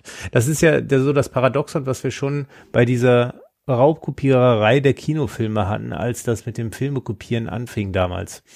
Da gab's ja dann auch die Studien, die belegt haben, dass Leute, die sich so sehr für Filme interessieren, dass sie die auch runterladen unter damals noch sehr widrigen Umständen, weil es war nun mal technisch aufwendig, ähm, dass die in der Regel auch viel mehr ins Kino gehen als der Durchschnittsuser. Und dadurch, dass ein Film dann raubkopiert wurde, haben die Leute das auf ihrem Bildschirm in schlechter Auflösung gesehen und dann gedacht, oh, den möchte ich aber auch nochmal im Kino sehen. Und dann sind sie trotzdem noch ins Kino gegangen so dass gar nicht eindeutig bewiesen ist, dass da wirklich ein Schaden durch aufgetreten ist durch die Raubkopiererei. Und ähnlich dürfte das hier mit diesen Büchern auch sein, denke ich. Ja, ist immer schwer nachzuweisen, ja, aber genau. Tja. Und wie viel, wie viel Schaden ist da denn entstanden? Gibt's da quasi? Das kann man auch nicht sagen. ja, ja nee, aber das, was, was steht denn da gerade im Raum? Na, also was in dem Artikel steht halt nur, dass das Gericht nicht der Darstellung von dem äh, Internet Archive, die gesagt haben, wir verleihen das Buch, ein Buch, eine Ausleihe und deswegen gibt es keinen großen Multiplikator, ähm, sondern wir machen das Werk zugänglich und so und schaden aber im Umkehrschluss nicht großartig. Ähm, das hat dem Gericht nicht gereicht. Also die haben gesagt, das ist äh, das ist kein Fair Use, das ist illegale Nutzung der Inhalte und deswegen müssen sie das mindestens einscannen. Äh, über, über, über eine Strafe oder eine Ausgleichszahlung oder so steht in dem Artikel nichts. Weil das kann mir ja gut vorstellen, dass diese Bücher, die da, um die es da geht, dass die eher so zweimal insgesamt ausgeliehen wurden. Also. ja. Aber keine Ahnung. Vielleicht auch nicht. Deswegen wäre es ganz nett zu wissen, wie viel da jetzt quasi an Schaden im Raum steht. Ja, ja. Aber es ist ein Aktenzeichen angegeben. Was XY ungelöst oder? nee, ich benutze das mal gerade in dieser Suchmaschine und guck mal, ob da irgendwas ähm, eine Schadenshöhe im Abstract drin steht. Download PDF, was passiert? Muss ich was bezahlen? Äh, ja, schade. Nee. Okay. Tja, na gut, dann wissen wir es nicht. Müssen wir beim nächsten Mal schauen. Vielleicht gab's, ist da ging es ja schon weiter dann. Ja. Gut, auch was, was man, was jetzt sich schlafen legt und was man irgendwann nochmal anschauen kann. Oder auch nicht, ist die Corona-Warn-App. Mhm. Mhm, die geht in Hibernate-Modus. Haha, Was bedeutet Hibernate? ja. Tiefschlaf. Ja. Ähm, ja, und zwar läuft, laufen die Betriebsverträge aus im Mai. Und es wird davon ausgegangen, dass äh, im aktuellen Verlauf der Pandemie die App keinen Mehrwert mehr liefert. Deswegen werden die Systeme ab dem 30. April äh, schrittweise darauf vorbereitet, eben diesen Ruhezustand zu gehen, aus dem sie möglichst schnell wieder aufgeweckt werden können, sollte es nötig werden. Mhm. Ähm, man kann die App trotzdem auf dem Handy behalten, um zum Beispiel die elektronischen Impfausweise weiter zu nutzen. Ähm, ja, es wird gesagt, dass jetzt alleine bis zum 30. April der Betrieb der App, jetzt haltet euch fest, 23 Millionen Euro gekostet hat. Ja, das ist ja nichts. Geht schon. Das war also, ja auch quasi dieses Ganze, dass du da anrufen konntest und so. Schon. Genau. Also ich meine, du musst das Ding entwickeln, du musst es betreiben und dann hast du noch die zigtausend Leute, die du da bezahlt hast, ringsrum. Genau, ja. die ganzen. Ich glaube, es ist okay. Ich finde Also ich finde es tatsächlich nicht so schlimm. Ja. Also ist die Kosten Geld, der App ich mein, im vergangenen Jahr 73 Millionen Euro. Ja, aber wie gesagt, äh, ich meine, die haben auch mehrere hundert Millionen ausgegeben für eine Maut, die wir nie eingeführt haben. Also dann ist das echt völlig fair dagegen. Das, das, das Geld wurde ja erfolgreich von diesem kriminellen Verkehrsminister seiner Zeit nach Bayern geschafft, weil ja, der hat so viel Geld nach Bayern geschafft wie noch nie einer zuvor. Genau, da ist doch sinnvoller, so eine Open Source Software zu entwickeln und äh, Leute davon zu bezahlen. Ja, also genau. Stell dir vor, die ganzen, ich habe hab nicht gesagt, dass das nicht sinnvoll war. Vorsicht. So. Ich habe ich war einfach tierisch beeindruckt von diesen großen Zahlen. Also ich habe nicht gesagt, dass es nicht sinnvoll du, war. Wenn der Staat irgendwas anfängt, da fängt er nicht mit ein paar hunderttausend Euro an. Das ist ja, das lohnt sich ja gar nicht. Da machst du genau. ja nicht mal glaub, Verdacht für. Ich glaube, der Staat wird das schon gern machen, nur wenn man die Dienstleister SAP und T-Systems aufruft, dann äh, muss man damit leben. Ach, das ist schon okay. Ja, also wie gesagt, das Geld ist, glaube ich, gut angelegt gewesen. Also da äh, haben wir ganz andere Projekte, die ja mal dringend genau. angegangen Schlimmer geht müssen. immer. Das war gar nicht die Aussage. Das äh, keine Frage. Das, das ist sehr sinnvoll und äh, eigentlich ein Musterprojekt äh, der Großprojekte, die es in diesem oder gerade Digitalisierungsprojekte, die es so gibt, war. Ähm, auch da sind wir uns einig, denke ich. Ja, ich finde es in Ordnung. Gut. Nee, genau, von dem her ist es ja wahrscheinlich jetzt auch okay, dass man äh, die App sozusagen schlafen legt. Ähm, ich finde das auch einen coolen Ansatz, dass sie jetzt nicht, also zum einen, dass sie nicht ewig weiter Geld reinbuttern und zum anderen, dass sie sie auch nicht dekommissionieren, sondern sagt, oh, es ist gar nicht so unwahrscheinlich, dass wir die nochmal brauchen. Ja, und, aber ähm, du musst halt dann trotzdem ab und zu mal Anpassungen eigentlich dann machen, weil sonst äh, läuft sie Läuft's auf dem neuen Android nicht mehr, jo. Genau, läuft's auf dem neuen Android nicht mehr und es sobald du dann mal die neue Version von Android oder so installierst, weiß nicht, wird es automatisch runtergeschmissen oder kannst du halt nicht mehr starten und dann hast du so ein Ding, was immer abstürzt. Das willst du halt auch nicht. Also wenn nee, man insbesondere für, für diese Impfausweise, Anzeigen noch verwenden will, dann muss man da zumindest alle paar Jahre mal so Schönheitsupdates noch dran machen. Ja, vielleicht ist das ja auch tatsächlich vorgesehen. Das stand ja jetzt im Artikel nicht drin. Und, und zum anderen, selbst wenn man das nicht macht, sie dann wieder aus dem Schlaf rausholen und ein Update von Android, was haben wir jetzt, 20 auf Android 30 zu machen, dürfte schneller gehen, als die App komplett aus der Taufe zu heben. Ja, das ist auch wieder richtig. Gut. Finden wir okay. Kann man so machen. Schlaf gut, Corona-Warn-App. genau, träum was Schönes. genau. Immer wieder Schlaf sehen. schön ein und träume fein. Ja. Ich, ich hoffe, dass wir es alsbald nicht mehr so schnell brauchen. Ja. Kommen wir zu den Themen und da will Docker einigen Leuten nicht das oder versaut ja, einen Docker hat in, oder so. Erzähl doch mal, was mit Docker den, ist, genau. In den letzten Wochen äh, ein bisschen für Freude und äh, sagen wir nicht Freude, sondern für Freude. gedankliche Beschäftigung bei einigen Leuten in der Open Source Szene gesorgt. Und yeah. zwar hat Docker am 15. März ein Announcement gemacht, ähm, dass äh, Docker Open Source Organizations, also ist, vielleicht war es auch am 14. März, also so um den 15. März haben sie es gemacht. Ähm, und sie haben angekündigt, dass sie den Free Tier von ihrer Organisation, von ihrem Organisationsaccounts streichen und wollten, dass man, äh, wenn man denn so ein Team hat, was nicht offiziell als Open Source Projekt anerkannt ist, ähm, dass man da auf einen Paid-Plan wechselt und das hätte mal mindestens 420 Dollar pro Jahr abgerufen, was natürlich für die allermeisten Hobby-Open-Source-Projekte viel genau. zu viel ist. Ähm, das Problem an dem anerkannten Status für Open Source Projekte war, dass Docker vorher relativ picky war, wen sie akzeptiert haben. Sie haben zwar irgendwo dann fallen lassen, ja, bewerbt euch nochmal, wir machen es jetzt anders oder äh, die Open Source Projekte wollen wir nicht treffen. Es hat auf jeden Fall massive Unruhe gegeben. Ähm, was explizit auch damit zusammenhängt, dass Docker letztendlich auf wie sagt man so schön, Schultern von Giganten steht und selber ohne, ähm, ohne die Open Source Projekte, auf denen es gebaut wurde, nicht hätte existieren können. Und mhm. da war die Community doch sehr ungehalten drüber. Aber ähm, es ist ja ein bisschen äh, Zeit ins Land gezogen, seitdem das Ganze passiert ist. Und ähm, für eine Woche, oder? das war nicht so lang. Jetzt, also genau, letzte Woche, wenn wir letzte Woche gesendet hätten, wäre das der Stand gewesen, dann äh, hätten wir uns jetzt alle drüber aufregen können. Mm, yep. Und dann kam aber jetzt, äh, jetzt am Wochenende die News, dass Docker zurückrudert und das kostenlose Angebot bleibt erhalten. Das Free Team lassen Sie stehen. Sie haben ein Announcement veröffentlicht, wonach Sie einsehen, dass Sie äh, nicht so ganz geschickt kommuniziert haben und ähm, die Open Source Szene natürlich nicht treffen möchten.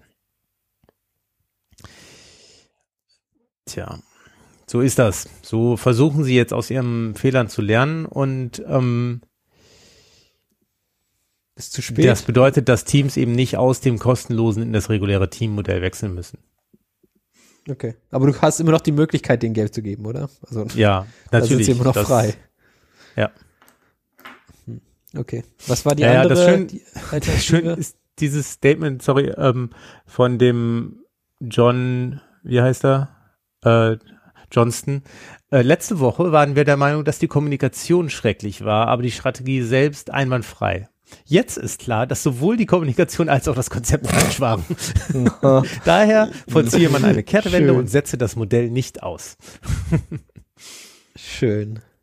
Das ist doch meine Aussage. Ja, immerhin sind sie lernfähig. Cool. Mhm. Ja, das, ja. Also ich meine, erstmal einen Shitstorm provozieren, äh, gucken und dann doch zurückrudern müssen. Aber ich meine, gut, wenigstens haben sie es begriffen. Aber es zeigt halt immer wieder, ne, dass so, so zentrale Geschichten einfach scheiße sind. Wenn dann einer einen Stecker zieht, dann ist äh, doof. Ja. Mhm. Was gibt es für Alternativen zu Docker, äh, Docker Hub?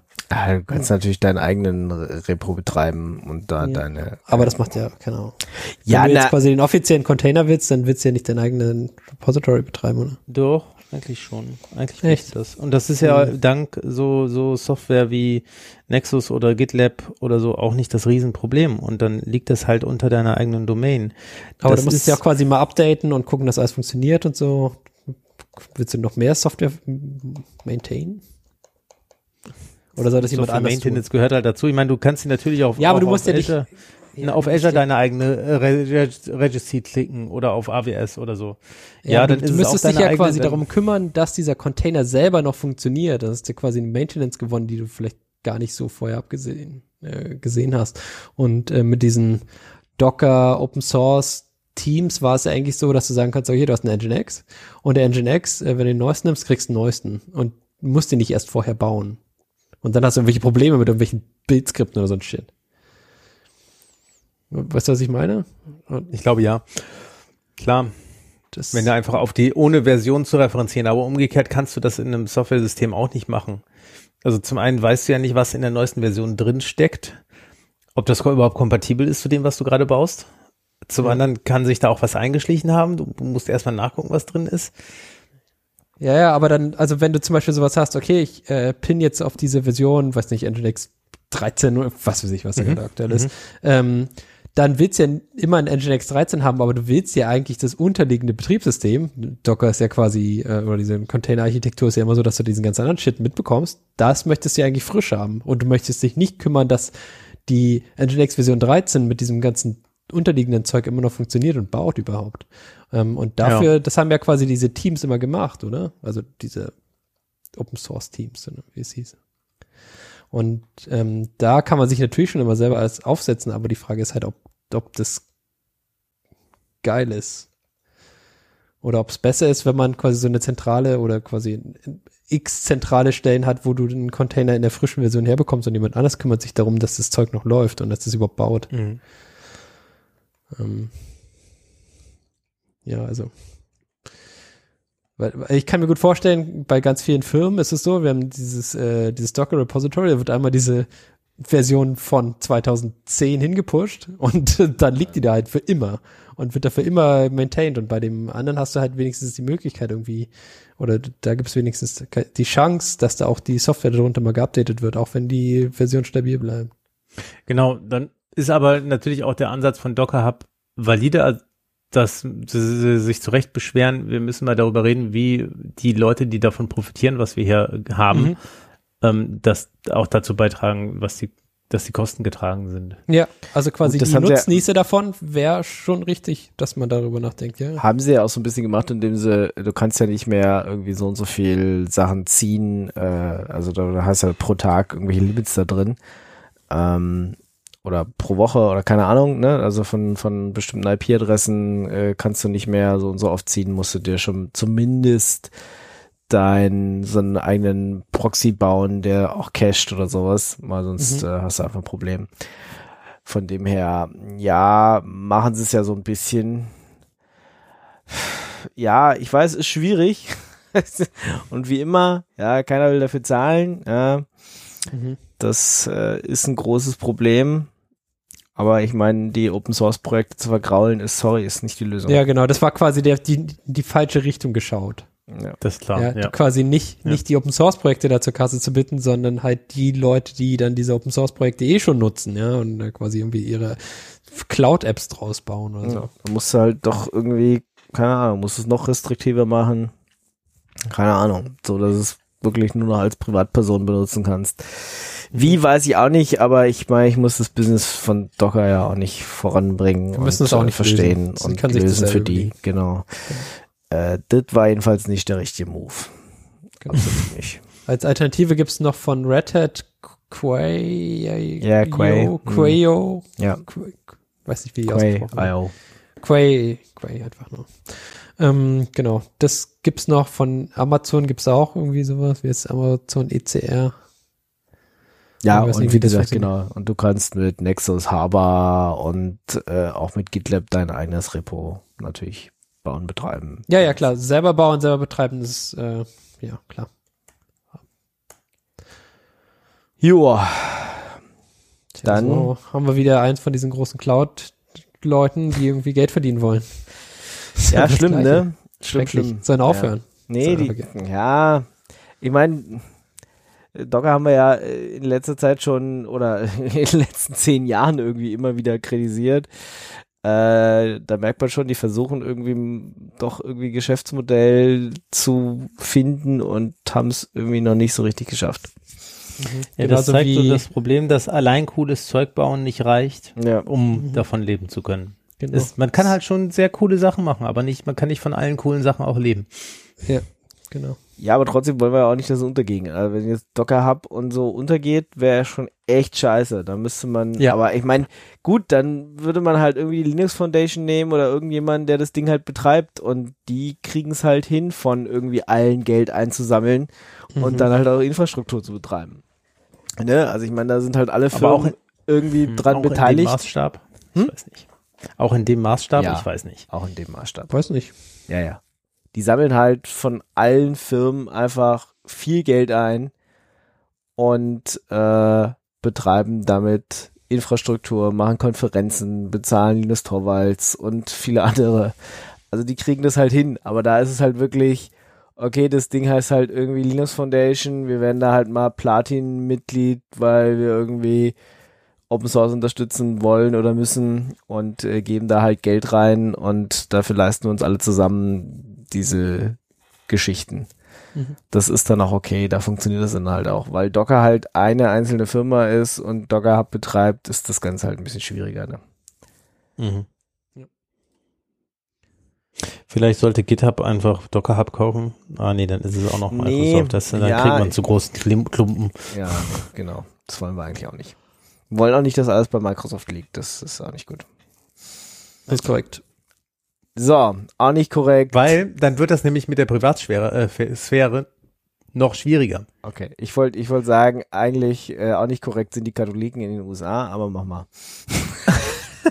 das wäre jetzt mal die Überleitung gewesen, aber äh, äh, okay. ich habe okay. euch eine Geschichte mitgebracht, ähm, die ein bisschen weniger technisch ist, aber ein bisschen vor Augen führt, warum dieser Spruch, ich habe ja nicht zu verbergen, ganz schön äh, schwierig ist das wissen wir eigentlich alle, das ist einfach nochmal ein Beispiel, warum. Und zwar hat in den USA eine Katholikenorganisation ähm, ich finde den Begriff, um ehrlich zu sein, schwierig, aber äh, auf Deutsch ist korrekt auszudrücken, ist auch sehr klobig, weil es ist dann ein, eine Organisation von katholisch gläubigen Laien. Eine Organisation von katholisch Gläubigen wäre es einfach, oder? Ja. ähm, Katholischen Laien und Klerus für Erneuerung. Ja, ja, genau. So nennen sie sich.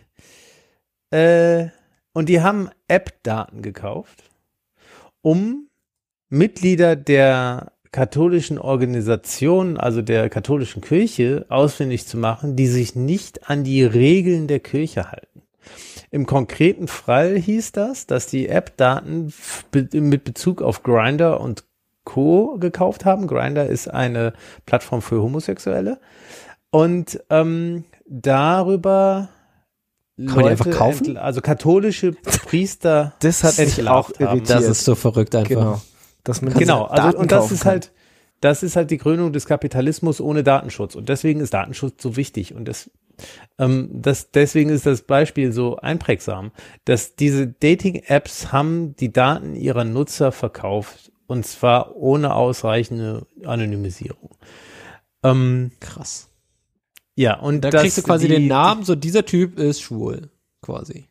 Ja, ganz so plump wohl nicht, aber es hat in, es hat wohl ausgereicht, ähm, um die Leute ausfindig zu machen und diese fundamental, Entschuldigung, diese, ähm, dieser Club hat dann ähm, der Club, der diese, diese Liste der der der bösen Buben an die Bischöfe gemeldet. Hm.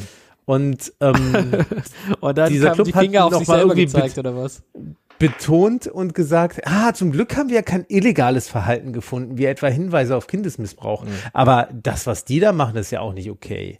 Und dann haben sie das den Bischöfen gemeldet und das geht dann innerhalb der Organisation seinen Weg, ja. was wirklich nicht gut ist. Nee, das hat immer schon gut funktioniert, sowas in der Organisation auch zu halten. Siehe Kindesmissbrauch, das natürlich hat auch da super funktioniert. Ja. Ja. Aber ja, das ist immer toll. Ja, guck mal, der, der macht was. Da, ich zeig auf den Finger. Das ist äh, auch eine super Sache, natürlich. Mhm. Und ja, heutzutage noch mal viel einfacher, indem man einfach irgendwelche Daten kauft und analysiert. Das ist schon echt krass. Ja, früher ging das nur in der lokalen Community. Da wusstest du irgendwie dann vielleicht, dass äh, einer homosexuell ist und hast du dem beim beim Priester, keine Ahnung, irgendwas angezeigt. Ähm, weil du schon ein komischer Mensch warst. Ähm, jetzt kannst du das im großen Stil automatisiert betreiben.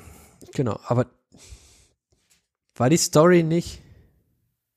Ja, genau, dass die Priester selber auf diesen äh, auf diesen Plattformen waren? War ja, das klar. nicht die News? Ja, ja, ja, so also die Leute, die da in Anführungsstrichen entlarvt worden sind oder deren Privatsphäre verletzt worden ist, das, die waren auf den Plattformen aktiv. Und das halt, in, das war ihr Privatleben, das war ihre Freizeit.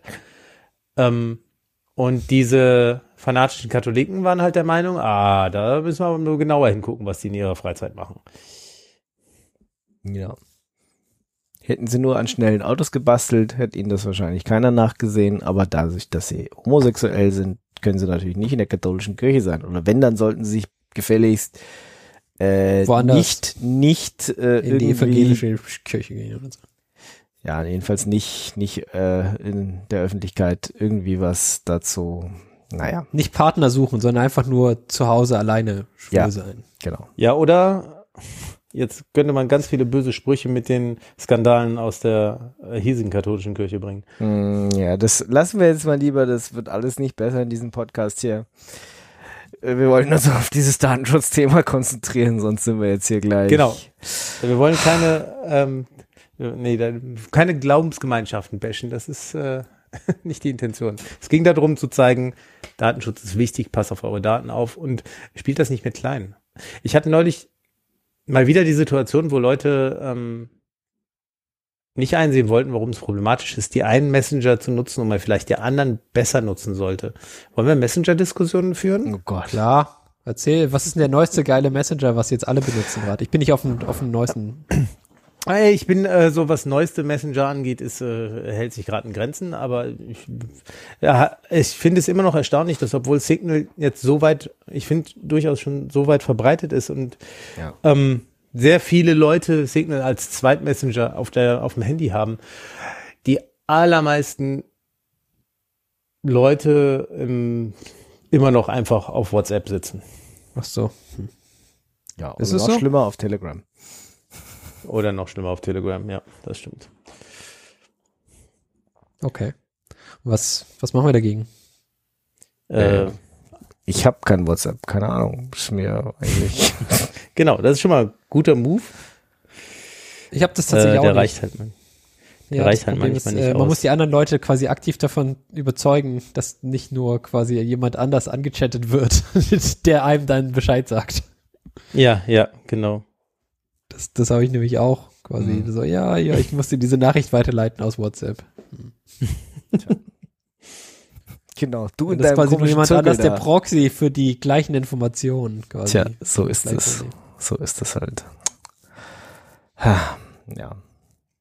Aber nee, wir lass uns keine Messenger-Diskussion führen. Das, hey, äh, warte, wir haben jetzt angefangen, jetzt musst du es durchziehen. Nee, nee, nee, nee, das haben wir schon ganz oft diskutiert. Ich würde sagen, wir machen mal Timeout und gehen mal weiter auf Mimimi der Woche. Was, was ist, was, komm, was ist denn ja. der letzte Messenger, den man haben muss?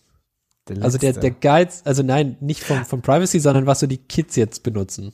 Also, Kids benutzen alle TikTok. Streng genommen, wir haben, mir fällt dabei auf, ich habe vergessen, das ins Pad zu schreiben. Wir haben Grund über Messenger zu reden. Oh Gott. Echt? Ja. Ja, weil Threema Desktop ist da. Ach so Scheiße. Desktop? Jetzt, ja, jetzt muss ich noch finden, war das Ah, Threema Desktop. Nein. So, so lange. Das ist eine App, wo man die dich nicht immer ausloggt, oder was? Ja, und, das und der nice. Ivo wollte Threema Desktop haben. Also nee, ich, ist ich da. wollte, ich wollte Threema ich haben, wollte dass, auch es, haben. dass es auf all meinen Tablets und all meinen Telefonen und auf dem Desktop das gleiche anzeigt. Also so wie Signal.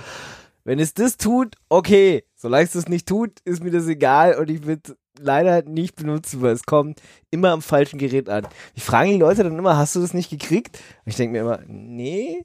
Ah, vielleicht. Das ist auf diesem einen Telefon, was ich jetzt seit drei Wochen nicht verwendet habe, oder auf diesem einen Tablet, wo ich das halt mal eingerichtet habe, da kam es halt dummerweise, kam deine Nachricht an und sonst sehe ich sie ja nirgendwo. Deswegen, sorry, also benutzt ja, halt also einfach Signal. Das, das Wir haben natürlich auch schon mal vor einem Jahr drüber gesprochen, weil es gibt Streamer Desktop seit 2022. Ja. Ähm, nur als Disclaimer. Nur worüber ich, wo ich immer noch nicht zu gekommen bin, das eben mal genau auszuloten, ob jetzt mit Streamer Desktop nicht es mittlerweile auch auf dem Stand ist, wo die Nachrichten zumindest äh, auf, auf, dem Tab, auf, dem, auf dem Telefon und auf dem Desktop gleich erscheinen. Und geht es jetzt? Ich weiß nicht. So. Ich werde es ausprobieren. Oh, ich, ich, dachte, du wolltest drüber reden. Und es gibt jetzt irgendeine ja, neue eben, Information. Ich will mal drüber reden. Ich habe ich hab nicht gesagt, ich will darüber berichten. Können wir jetzt einfach weitermachen? Also Ingo will nicht über Messenger reden. Nee, genau. Ingo will nicht über Messenger reden. Zumindest nicht, wenn es nichts Neues zu berichten gibt. Was sind denn so die neuesten Apps? Wie? Der neueste heiße Scheiß? Ja. Was? Wo? Ja, was, wo man jetzt so sagt, so, oh ja, kennst du? Nee, das, ist, das ja. ist sehr geil. Die ganzen Kids benutzen das gerade. Nee, da musst du mal deine Kinder fragen oder was weiß ich. Der sagt. was? Murmeln spielen? Ja, siehst du. Nice. Ja. Keine Ahnung. Äh, Kann ich dir, weiß ich nicht. Du kannst mal deine Kinder fragen vielleicht. Ja, die, ja, kann ich Mach mal. doch einfach mal. Ja, aber nicht jetzt. Die schlafen. vielleicht morgen. Ja, morgen. Dann, dann, dann antwortest du nächstes Mal zurück, was die neuesten Apps sind. Ja. Ich bin ja immer für neue App. Vielleicht ist ja was Cooles, vielleicht ist ja irgendwas, was ja irgendwie eine Zeit lang in war, waren so hyperlokale Sachen. Also so, weiß ich nicht, du, wie Jodel oder wie es hieß. Das fand ich auch lokal. Also mein, mein Arbeitszimmer oder noch lokaler? Ja, nee, so, keine Ahnung, in deiner, in deiner Umgebung halt, weiß nicht, so ein Kilometer um dich herum oder so. Also unsere Stadt hat jetzt diese tolle City Key App. Nein, nicht Tinder, mein Gott, hey. City Key, ja, irgendwie sowas, ich weiß nicht, keine Ahnung. Na gut, ja. ich glaube, wir müssen das nochmal recherchieren. Ja, recherchiert das nochmal. bereitet dieses doch mal als Thema für nächste Sendung vor. Dann ja. können wir da gerne Neue Apps. Neue Apps. Die App der Woche. ich weiß, wie lange ich keine App mehr auf meinem Handy installiert habe. Das ist auf jeden Fall mehr als eine Woche her. Ja, so ein Ja. So ein Vierteljahr, würde ich sagen. Ja. Ist, äh, Aber ich, ich habe auch alle Apps, merkst, die man braucht. Du merkst tatsächlich, dass du alt bist, genau. Scheiße. Vielleicht sollte ich, ja, deswegen frage ich ja, deswegen habe ich gedacht, ihr könnt mir helfen, aber ihr seid ja, auch alt. Ja, ich kann dir, ich kann dir sagen, die letzte App, die ich installiert habe, war die Nanoleaf-App und jetzt kommen wir zum Mimi der Woche. Okay. Ja? Können wir okay. weitermachen? Einverstanden. Nanoleaf. Einverstanden. Ja, erzähl doch mal von der, von der Nanoleaf-App. Wie geil genau. die ist. Ja, die ist total geil. Ähm, ich weiß, ich kenne den Nanoleaf. Das ja, ist so also ein kind. Äh, ESP-Ding, oder? Wo du dann RGB-LEDs feiern kannst. Ja, im Endeffekt schon, genau. Also im Endeffekt mhm. äh, hast du so eine Dinger, die du an die Wand kleben kannst, so eine LED-Teile, die du ineinander steckst und es macht buntes Licht und ein Kind oder Kind 1 hat das äh, Geschenk gekriegt und äh, wurde dann angebaut und dann hast du da so einen netten kleinen Controller, der sich irgendwie auch ins WLAN hängen kann und dann in der Cloud ist und du das irgendwie über die App steuern kannst. Oh nein, was war jetzt schon warum? Genau, das kann man schon schlecht finden, aber wie gesagt, sind ja Kinder und man will ja irgendwie das Beste für seine Kinder und dann will man sowas auch einrichten. Nein, man will keine Cloud Sachen für seine Kinder, Mann. Parents don't let kids do Cloud oder so. ähm Jedenfalls äh, hast du dann irgendwie da so einen QR-Code, äh, den du da scannst und dann soll sich das irgendwie verbinden und da habe ich gedacht, naja gut, dann lasse ich das Ding halt mal in mein IoT-Netz. Immerhin, das, äh, da kann es nicht ganz so viel Unsinn treiben. Ähm, turns out, funktioniert nicht. das funktioniert nicht. Ja, das, äh, also es fängt an, sich mit dem Wi-Fi, mit meinem IoT-Wi-Fi zu verbinden und gibt dann einfach irgendwann auf und dann sagt die App, ja, geht nicht, Arschlecken. Ähm, da habe ich mal ein bisschen rumdebuggt, dann haben wir geguckt, was macht das Ding eigentlich? Und ich meine, es bucht sich in das Netz ein, das sehe ich ja. Dann sehe ich, dass es eine DHCP-Abfrage macht. Dann sagt man der HCP-Server, hier, hast du eine IP-Adresse, nimm mal. Und dann macht das Ding einfach nix. Ja, so nach dem Motto, da kommt kein Eck, ja, nehme ich, danke für dein Angebot, lieber DHCP-Server, nehme ich doch gerne. Er macht einfach nix. Macht nur IPv6? Vielleicht hast du das mal geschaut. ja, das glaubst du auch wohl selber nicht, nee, dass das Ding IPv6 macht. Dann wäre es ja auch Aber das wäre sehr witzig auf jeden Fall, wenn das, das dein Problem ist. Ja. So, sorry, dieses, Pro, äh, dieses System ist kein Legacy-System, es ja. ist nur modern. Ja, das wäre schön, aber nee, ist es nicht. Also wie gesagt, das nimmt ja, macht ja IPv4 äh, DHCP-Abfrage und nimmt dann die angebotene IP-Adresse einfach nicht an. So, ja, äh, das war schon ein bisschen strange. Und da habe ich tatsächlich mal geguckt. Ja, ich bin nicht der Einzige, der das Problem hat. Äh, wenn man irgendwie so Unify, Wi-Fi-Geräte hat und dann gibt's irgendwie Leute, die sich ewig lange darüber austauschen, ja, musst du das abschalten an dem Gerät und das und strahl doch nur eine SSID aus. Ich denke mir, hallo, ich mach, ich habe da jetzt hier nicht ein WLAN-System aufgebaut mit unterschiedlichen Netzen, mit VLAN-IDs und dann stelle ich extra ein, eins von den Dingern ab und strahl nur eine SSID aus, weil eins von diesen fucking IoT-Geräten, nämlich so ein Nanoleaf-Schwachsinn, irgendwie äh, nicht damit klarkommt, dass da mehrere SSIDs auf einem Wi-Fi-Access-Point hängen. Geht's noch oder was? Irgendwo also, nächste Woche ey, eine SSID eingestellt. ich, ich war ja kurz, kurz davor war ich ja, ja. Aber er hat gesagt, nee, geht nicht. Ich mach das nicht. Es ist, es ist, es ist nicht okay. Also, man kann ja mal ordentliche Hardware, Software bauen. Was soll denn das? Weißt du, das Zeug kostet fucking viel Geld und dann kriegen sie es nicht mal hin, ihr Zeug ordentlich äh, hinzupacken. Kann nicht sein.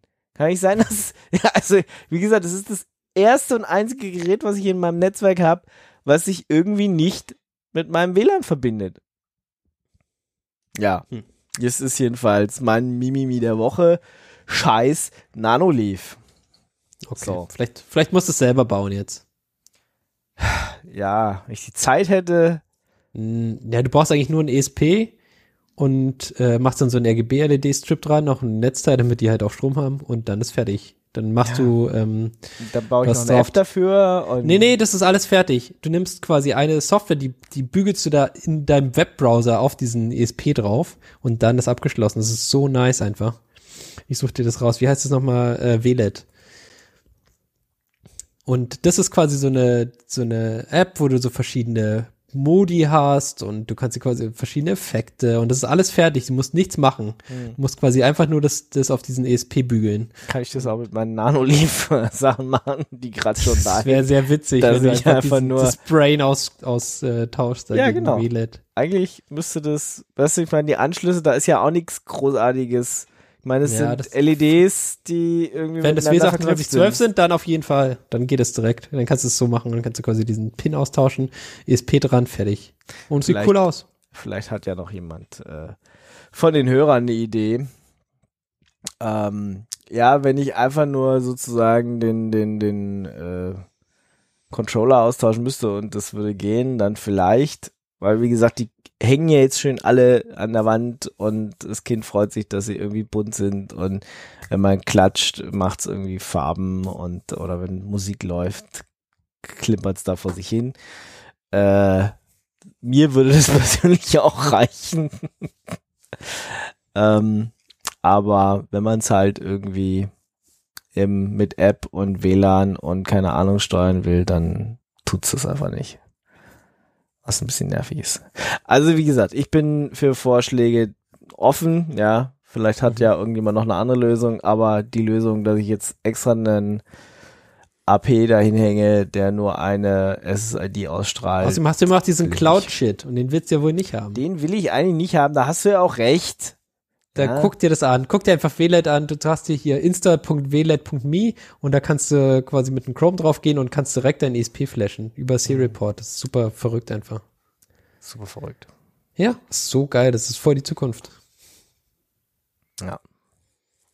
Na gut, guck's halt nicht an. Mach's äh, einfach. Doch, ich guck's mir an, aber okay, wie gesagt, ich brauche halt äh, trotzdem diese, die Dinger sind jetzt halt schon da und sie hängen an der Wand und äh, die müssen jetzt auch benutzt werden irgendwie. So. Gucken hier. Habt ihr. Nanoleaf also. Re Replacement Controller. Habt ihr noch was zum Heulen? Ja. Ich muss mal wieder über die Google Play Konsole heulen. Ich äh, weiß nicht, ob ich das schon mal getan habe, aber das Ding ist einfach so unglaublich langsam. Und ich vermute einfach, wenn Angular einen schlechten Ruf hat, dann ist das Ding der Grund dafür. Ähm, also wenn ihr, wenn ihr, wenn ihr Android-Applikationen ausspielt und mit dieser Konsole zu tun habt, dann wisst ihr wahrscheinlich, wovon ich rede. Es, ähm, ich verstehe nicht, dass Google sich das leistet. Es ist einfach nur beschämend. Man klickt auf etwas und dann passiert erstmal so vier, fünf Sekunden gar nichts dann kommt eine Reaktion im UI. Und das ist so okay. die schlimmste UX, die man sich irgendwie vorstellen kann. Also quasi so, du sitzt im Zug und hast eine SSH-Session auf und hast echt schlechtes Edge gedönt und tippst was ein. Kein Internet. Mann. Ja, ich weiß. Du hast also, also eigentlich kein Internet. Äh, du tippst was ein und dann kommt es auf der anderen Seite vielleicht an. Ja, mit dem Unterschied, ja. dass du es da erwartest und ich erwarte es hier an einer 250 Mbit Leitung ins Internet nicht. Das stimmt. ja. Okay. I see your point. Das stimmt. Ja, ich habe also das mit Angular im Übrigen erwarten, nicht. Ne? Das, das ja, ich habe das mit Angular nicht verifiziert. Es kann sein, dass die das was völlig anderem geschrieben haben, aber sie haben mal irgendwann behauptet, dass die meisten internen oder von Google ausgespielten Applikationen mit Angular geschrieben werden.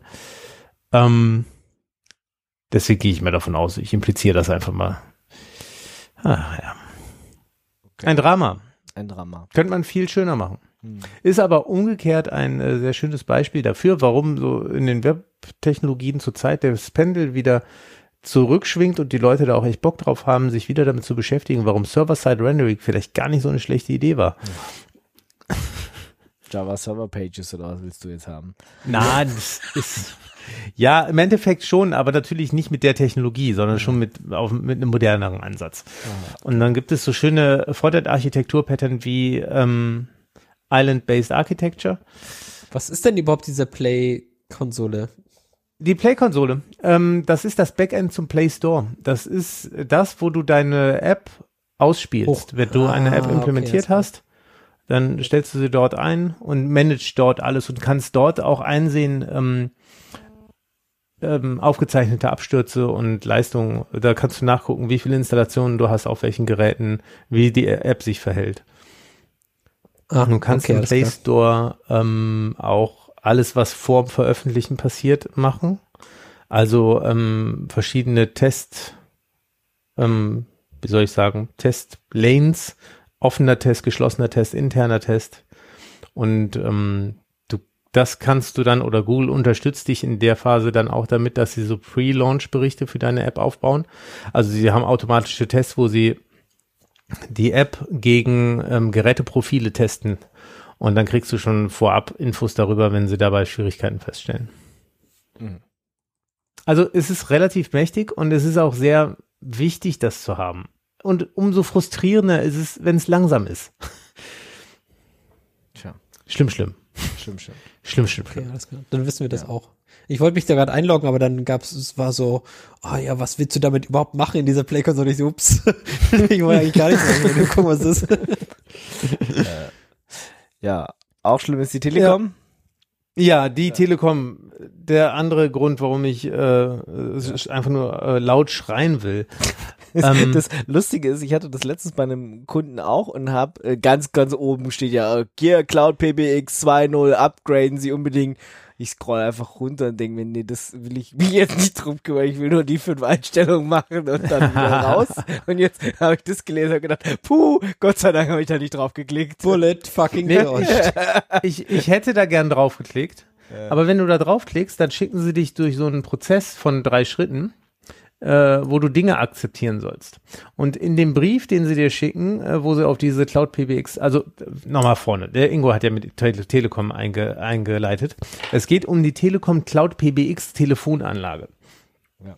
Also in modernen IP-basierten Anschlüssen oder an IP-basierten Anschlüssen muss man ja kein graues Kästchen mehr im Keller hängen haben als äh, mittelständisches kleines Unternehmen ähm, oder auch als äh, Egal. als Büro, nicht, als äh, nicht Profit-Organisation, äh, in dem Fall hier, ich habe ja so aus Hobby helfe ich da ja Menschen auch, ähm, mit diesem ganzen Technikrahmen klarzukommen.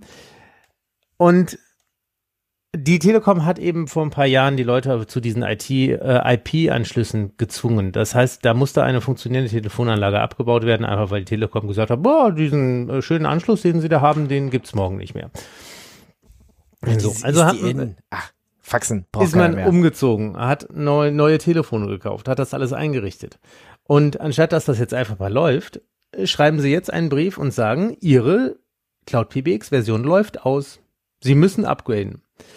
Dann steht in diesem Brief weiter, wichtig, das Upgrade ist kostenfrei und hat keine Antwirk Auswirkungen auf ihren bestehenden Vertrag.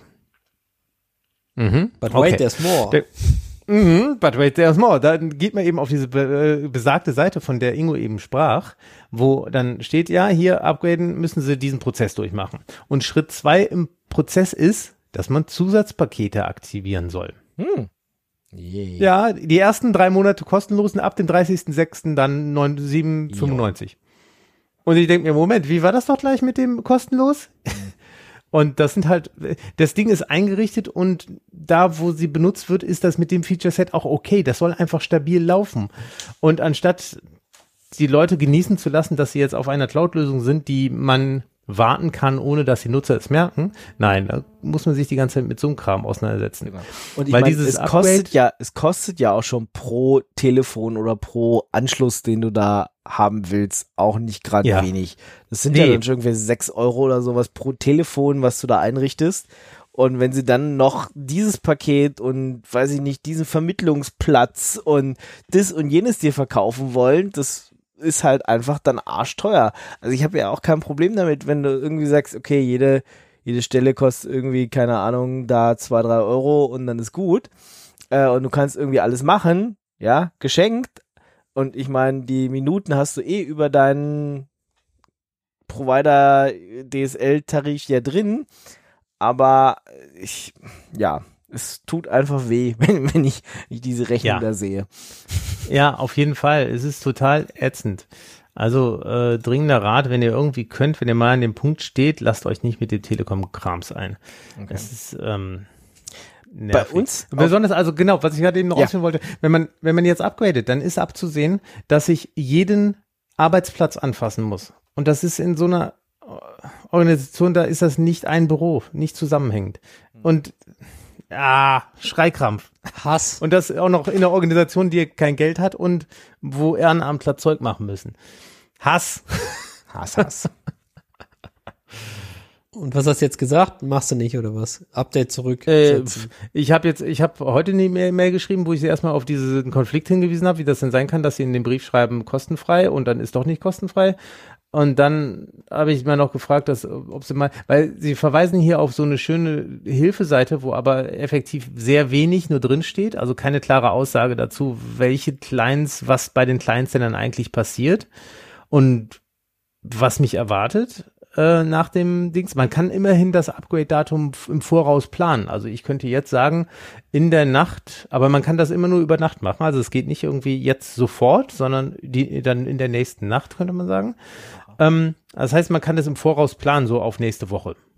Und, und, ähm, und wann auch nie? Was? Wie lang, wie lang kannst du es zurückstellen? Genau, das wäre ja, jetzt auch meine in diesem Frage. Brief, in diesem Brief steht ganz groß bis 31.3. erforderlich. Es oh. lässt sich aber nirgendwo was finden, was passiert, wenn man den 31.3. verstreichen lässt. Okay. Ist dann Telefon aus oder denke, was passiert dann? Okay, also ich habe ja auch noch eins von diesen Telefonen hier tatsächlich. Ich wollte das jetzt für mich benutzen, aber es hängt noch in dieser Anlage mit drin sozusagen. Also es parallel mit einem anderen Anschluss. Deswegen habe ich es auch nicht äh, gerade nicht dran, sozusagen. Es klingelt dieses Telefon hier neben mir ständig. Ähm, und äh, ich hatte das nämlich auch gesehen und gedacht, nee, dieses, das, die wollen mich irgendwie ködern, irgendwas zu tun. Ich mache das jetzt nicht. Ich habe dann nur einfach diesen, diesen Anschluss letztens gemacht, aber wenn du jetzt sagst, bis 31.3. muss wir das gemacht wir haben, dann äh, sehe ich auch schon Probleme auf mich zukommen. Ähm, ja, also eigentlich ganz nett, du kannst, äh, kannst ja diese, also wir haben Yearlink-Telefone und da kannst du ja auch deine eigenen ZIP-Accounts irgendwie drin speichern. Äh, mhm. dann hängen die halt, müssen die halt nicht über die, die Telekom Cloud PBX irgendwie abgehandelt werden. Ich wollte dann hier meinen, meinen eigenen ZIP-Account eintragen und dann kann ich auch irgendwann mal die Fritzbox sozusagen in Rente schicken, weil die brauche ich dann auch nicht mehr. Dann machen das einfach die Telefone direkt selber.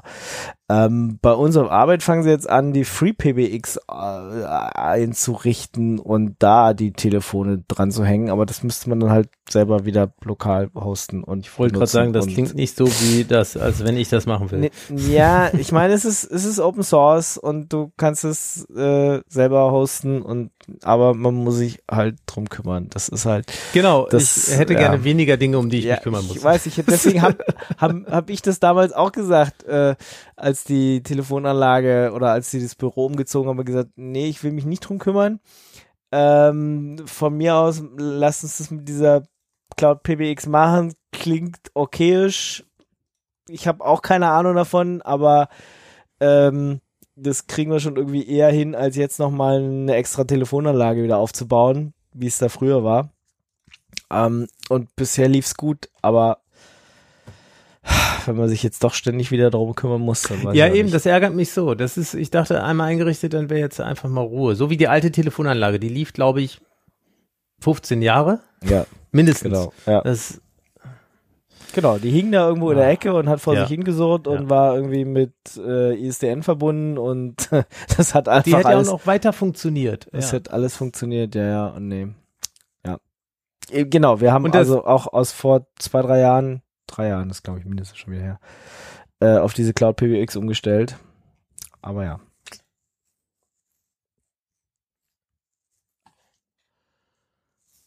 Scheißdreck. Na. Da. Aber gut, wenn ihr es wenn ihr selber bauen müsst, guckt euch mal FreePBX an. Das, äh, ich baue da nichts selbst. Keine Sorge. ich meine so eher an allgemein an unsere Hörerschaft, so, die sie dann. Ja. Äh, ich meine, es gibt auch noch Asterisk, ne, den den den Server habe ich mir aber damals auch nicht angeguckt, äh, weil wie gesagt, ich wollte es auch nicht selber betreiben. Aber jetzt FreePBX scheint irgendwie so ein Ding zu sein, was man sich, wenn man es jetzt selber bauen müsste, wollen, tun, anschauen sollte. Ähm, vielleicht spiele ich, weil wir es auf Arbeit eh brauchen, vielleicht spiele ich ja damit demnächst mal ein bisschen rum. Ja. Gut. Dann, ah, da doch, ein, eins ist noch Smart Home Devices aus China. Ach ja, goddammit. Ja. Also, da war jetzt vor einem Jahr war es ja noch so, wenn du quasi Zeug aus China gekauft hast, äh, wo Wi-Fi drauf stand und Tuya, dann waren das quasi diese Geräte mit einem ESP drin. Also ESP8266 ist quasi so eine Standardkomponente, die in diesen ganzen äh, Geräten drin waren. Ähm, und die konnte man relativ leicht umflashen. Da konnte man quasi sagen, okay, ich hätte jetzt gerne, weiß nicht, ESP Home oder oder Tasmuta quasi auf diesen auf diesen Geräten drauf. Und das war alles total easy. Aber mittlerweile, also quasi ein Jahr später, oder weiß nicht, vom halben Jahr oder sowas hat es schon angefangen, äh, haben quasi diese Hersteller gemerkt, dass sie, weiß ich noch, irgendwie zwei Cent sparen können, wenn sie nicht diese Standardboards nehmen, äh, sondern äh, anstatt ESP8266 ein BK 7231, was quasi ein Aha. anderer Controller ist, der aber hm. quasi das gleiche macht, also quasi gleiche Komponente, nur da ist irgendwo wahrscheinlich ein Pin umgebogen oder so. Und also intern, so dass es quasi dann, dass die nicht mehr kompatibel sind. Hm. Ähm, und äh, genau, das, äh, ich habe quasi so einen Controller bestellt, habe gedacht, okay, voll cool, ich mache hier ähm, ESP Home drauf, alles kein Problem. Stellt ja. sich heraus, genau so ein Shit-Teil. Ja. So so ein Man sieht von außen nicht, oder du hast. Nee, nee, das, das hat sich irgendwann ah, geändert. Das hat sich it. irgendwann geändert und zwar, äh, fuck, für den Controller, äh, warte, oh, best, warte. Das hat sich irgendwie Mitte letzten Jahres geändert. Ich verlinke den hier mal ganz kurz. Und zwar steht dann quasi auf der Tasmutter-Seite Warning! Uh, since bla bla bla, this is not compatible anymore. Yay. Das ist so ein Bullshit. Ja, ja, der neue Chip ist natürlich viel besser. Der ist, nee, das, das kostet garantiert einfach einen Cent weniger oder so. Das, das gibt, kann keinen anderen Grund geben dafür, weil die, die, der Chip selber der gleiche ist. Also von der, von der Funktionalität und von der äh, quasi vom vom Pinout und äh, von diesen ganzen anderen Sachen, das ist quasi das gleiche Ding, nur dass es halt nicht mehr funktioniert. Ja, ich habe das neulich auch gehabt. Ich wollte äh, so Steckdosen haben und ja. habe die ersten, die mir geschickt wurden, wieder zurückgeschickt, weil die hatten irgendeinen Zusatzbuchstaben dann im Namen drin und das war dann eben genau kein ESP mehr ja. und wo das Mutter nicht drauf war. Ja, ja genau. Also äh, stellt sich heraus, die Zukunft dreht sich auch für diese Open Source äh, Alternativ Firmware Projekte weiter. Ähm, es gibt für diesen für diesen BK 7 bla bla bla äh, Controller gibt es alternative Firmware, die man genauso also die man vergleichsweise genauso flashen kann wie die ESP8266 Firmware. Ich habe hier einmal verlinkt im wo ist im, im Pix, ich ziehe das mal nach oben, äh, OpenBK heißt es oder OpenBeacon und ähm, die kann man drauf flashen, sieht genauso aus wie Tasmutter.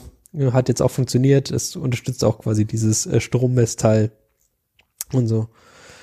Das ist äh, quasi ein, ein Ding, aber das hat mich schon Zeit gekostet, quasi das herauszufinden, was da jetzt das Problem ist, weil mit ESP war es halt so, du konntest die quasi übers Netzwerk flashen. Dann konntest du quasi so einen Online-Flasher benutzen und bei denen bei diesen neuen Teilen musst du quasi an die Pins ran und musst da ranlöten und so. Und das war ein bisschen shit. Aber am Ende hat es funktioniert, was okay ist. Aber es hätte auch echt einfacher sein können. Mhm. Das ist jetzt, äh, was ich jetzt benutzt habe, ist quasi die alternative Firmware, für die so aussieht wie Tasmutter. Also äh, Tasmutter ist quasi so eine äh, ja, ESP-Alternativ-Firmware mit einer grafischen Oberfläche und mit ein bisschen Einstellungen und so. Eine der ersten, die das ganz gut gemacht haben. Ich hätte eigentlich lieber ESP Home gehabt. ESP Home ist quasi so eine so ein Firm Firmware Generator. Also du du nimmst nicht so eine Standard-Firmware, sondern du erzeugst äh, auf, aus einer YAML-File dein, deine Firmware. Und die Firmware kannst du dann auf den, äh, auf den ESP flashen. Da gibt es auch eine Alternative für diese OpenBK, aber ich habe das nicht zum Laufen gebracht. Also keine Ahnung, was da nach, immer am Arsch war. Ich war dann erstmal happy, dass nach dieser Lötaktion das überhaupt noch hochgefahren ist. Hab das jetzt erstmal so gelassen und benutze das gerade so, weil es halt, äh, es funktioniert lokal, es äh, unterstützt äh, MQTT und diese Open, äh, diese Home Assistant Integration und von daher macht es erstmal alles das, was ich brauche, auch wenn es noch nicht quasi perfekt so ist wie die anderen coolen Geräte, die ich sonst habe. Ja, das ist quasi mein Mimimi. Diese Dein. shittigen Teile, dass sie da irgendwas geändert haben müssen. Bullshit. Tuya ist quasi die Firma, die diese Teile herstellen. Und die haben aber gemerkt, die, dass sie viel noch mehr Geld machen können oder so damit. Aber ich hatte das so verstanden, was ich da gelesen hatte, dass die parallel auch explizit mit vorinstallierten Tasmota jetzt Geräte verkaufen. Das kann sein, aber wenn es Tasmutter ist, dann ist auf jeden Fall ein ESP drin. Gerade. Eben. Tasmutter also genau und sie ich habe natürlich nicht drauf geachtet. Ich habe gedacht, das sind diese scheiß Teile, die sehen alle gleich. Stellt sich ja, heraus, ja. ist nicht so. Das Tja, war keine Ahnung, ob sie die dann für einen Euro mehr verkaufen und das ja, ist, wahrscheinlich. Äh, und ja. den Euro habe ich nicht, das kann ich mir nicht leisten. Oh. Ich kauf lieber den billigen Shit. Und dann habe ich das Problem mit irgendwelchen Randlöte-Scheiß. Aber so ist halt. Hm. Wie gesagt, ich war erfolgreich, was ganz cool ist, aber ich war da nicht happy. Also es war auch ein, Nachmitt äh, ein Abend, wo ich das quasi gemacht habe. Ja. Gut, haben wir alle rumgeheult. Ja. Kommen wir zum Lesefu. Ich habe ein Paper mitgebracht, was ich nicht gelesen habe. Perfekt, das sind nur die besten Paper. Genau, aber ihr könnt es machen. Und zwar äh, GPT-4 Technical Report von OpenAI kam letzte Woche, vorletzte Woche irgendwie raus. Äh, könnt ihr euch angucken, was so der Unterschied okay. ist. Was macht das? Chat, zu GPT 3 und 4 und was so die Unterschiede sind und wie die Modelle so funktionieren und äh, ist das gut jetzt? Also das ist alles total gut. Wenn du wissen willst, wie das ganze Ding funktioniert, liest du das durch aber das sind voll viele Zahlen und so. Kannst du ja. mir mal sagen, ob das nee. jetzt viel geiler ist oder nur ja, ein bisschen geiler? Viel geiler. Aber viel geiler. Durch. Ja, das ist das alles ist viel geiler. Die Zahlen sind höher. Guck mal, das, das, die grüne Zahl von GPT-4 ist höher. Ja. Das ist gut. Genau. In Mathe ist auch höher. Ja. Ist auch gut. Kann ja. besser Grundrechenarten wahrscheinlich. Ja. Kann besser Learning, besser Business, ja. besser Code. Da sind auch viele Beispiele drin. Also es ist super. Lest euch das durch. Das ist der, wenn ihr was über GPT-4 was wissen wollt, dann müsst ihr diesen Report jetzt lesen. Die schreiben auch noch darüber, wie es quasi früher war mit Early GPT-4, ähm, dass er dir quasi erklärt hat, äh, wie eine Bombe erzeugt, äh, wie du eine Bombe bauen kannst. Äh, aber mit dem latest GPT-4 macht das nicht mehr. Ich weiß nicht, warum sie damit angeben, aber naja, das ist so halt. Hört sich, hört sich nach einem Nachteil an, ehrlich gesagt. Ja. Tja, je nachdem, wen du fragst, ne? Hm. Ja. ja. Jo, also ganz schön viele Seiten zu lesen. Also könnt ihr euch, äh, keine Ahnung, mal in einer ruhigen Minute zu Gemüte führen. Mhm. Lesebefehl. Lesefu. Gut, dann nächstes, du hast wieder ein Video mitgebracht unter Lesefu. Ja, Mensch. So ist es halt. Man kann auch mal Sachen sich vorlesen lassen. Mhm. Äh, und zwar geht es darum, äh, warum 111 minus 111 äh, ein valider Windows 95 Key ist. Mm, ja. Und, äh, genau, und vielleicht erinnern sich Leute noch daran. Musste man da auch Keys äh, eingeben? Echt, war das auch schon so? Hm? Ja, ja, genau. Äh, von Stack Smashing, der äh, kommt hier aus, aus der Gegend. Ich weiß gar nicht, ob der jetzt immer noch hier wohnt, aber ähm, genau. Das ist quasi ein einer, der gesagt hat, okay, dieses, dieses Hacking-Zeug so erklären, das finde ich ganz cool und macht sich damit quasi auf, ähm, auf YouTube ein Stück weit selbstständig. Ich weiß nicht genau, ob er damit genug Geld macht gerade, aber es äh, okay, auf jeden also coole mehrere Sache. Videos. Ja, es, es ist quasi ein Channel, der relativ belebt ist und auch relativ, äh, also immer noch up to date, äh, immer noch quasi macht immer wieder neue Sachen im Bereich Hacking, ob es jetzt quasi welchen äh, ja, äh, Retro-Kram ist oder irgendwie anderen Sachen, aber Hacking da auch sehr grob, also nicht nur quasi, okay, wie man jetzt eine SQL-Injection macht oder sowas, ich meine, das hat er auch gemacht, aber ähm, es geht da quasi um verschiedene andere Sachen. Und das ist cool. Genau, das wollte ich hier quasi einmal pluggen. Und das Video ist ganz witzig. Gut. Dann noch äh, kaputtes ZFS on Arch Linux. Genau. When root on ZFS breaks on Arch Linux. Ähm, ich wollte das eigentlich nur sagen, wenn nichts was wäre es nicht passiert. Äh, und das ist quasi schon die ganze Geschichte quasi. Wenn du in Arch Linux äh, jetzt das aktuelle ZFS updaten würdest, dann würde alles explodieren, deswegen nicht updaten. Niemals. Okay. Das ist eh immer eine goldene Regel. Niemals mhm, updaten. Niemals updaten, dann kann auch nichts kaputt gehen. ist sehr einfach.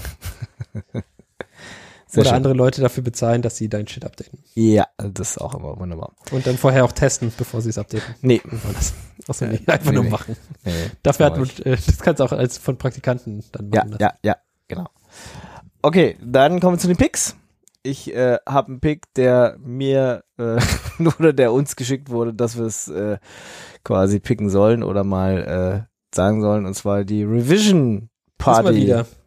Ist oder war in, die schon? Die ist demnächst, äh, 7. bis 10. April in Saarbrücken. Kommt vorbei, ist im E-Werk, äh, die Demoszene, die, ich weiß nicht, die größte Demoszenen-Party-Gedöns auf der Welt, wie auch immer. Kommt vorbei, wenn euch solche Sachen interessieren. Schön. Jupp.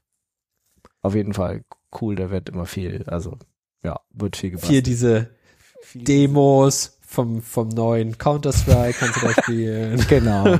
Und vom, vom äh, neuen Doom 3D. Nes Nesca oder so, was Ja, was halt ja. auch immer auf dieser GameStar drauf war. Ja, ja, genau, ja.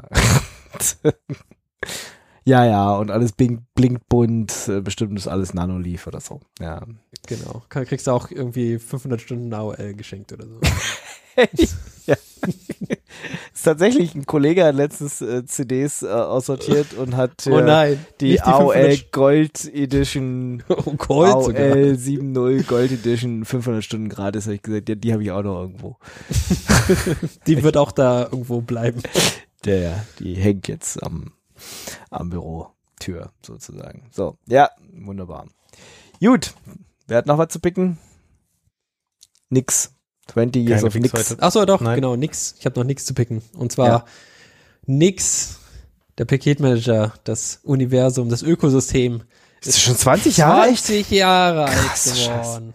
Ja, Meine krass. Oder?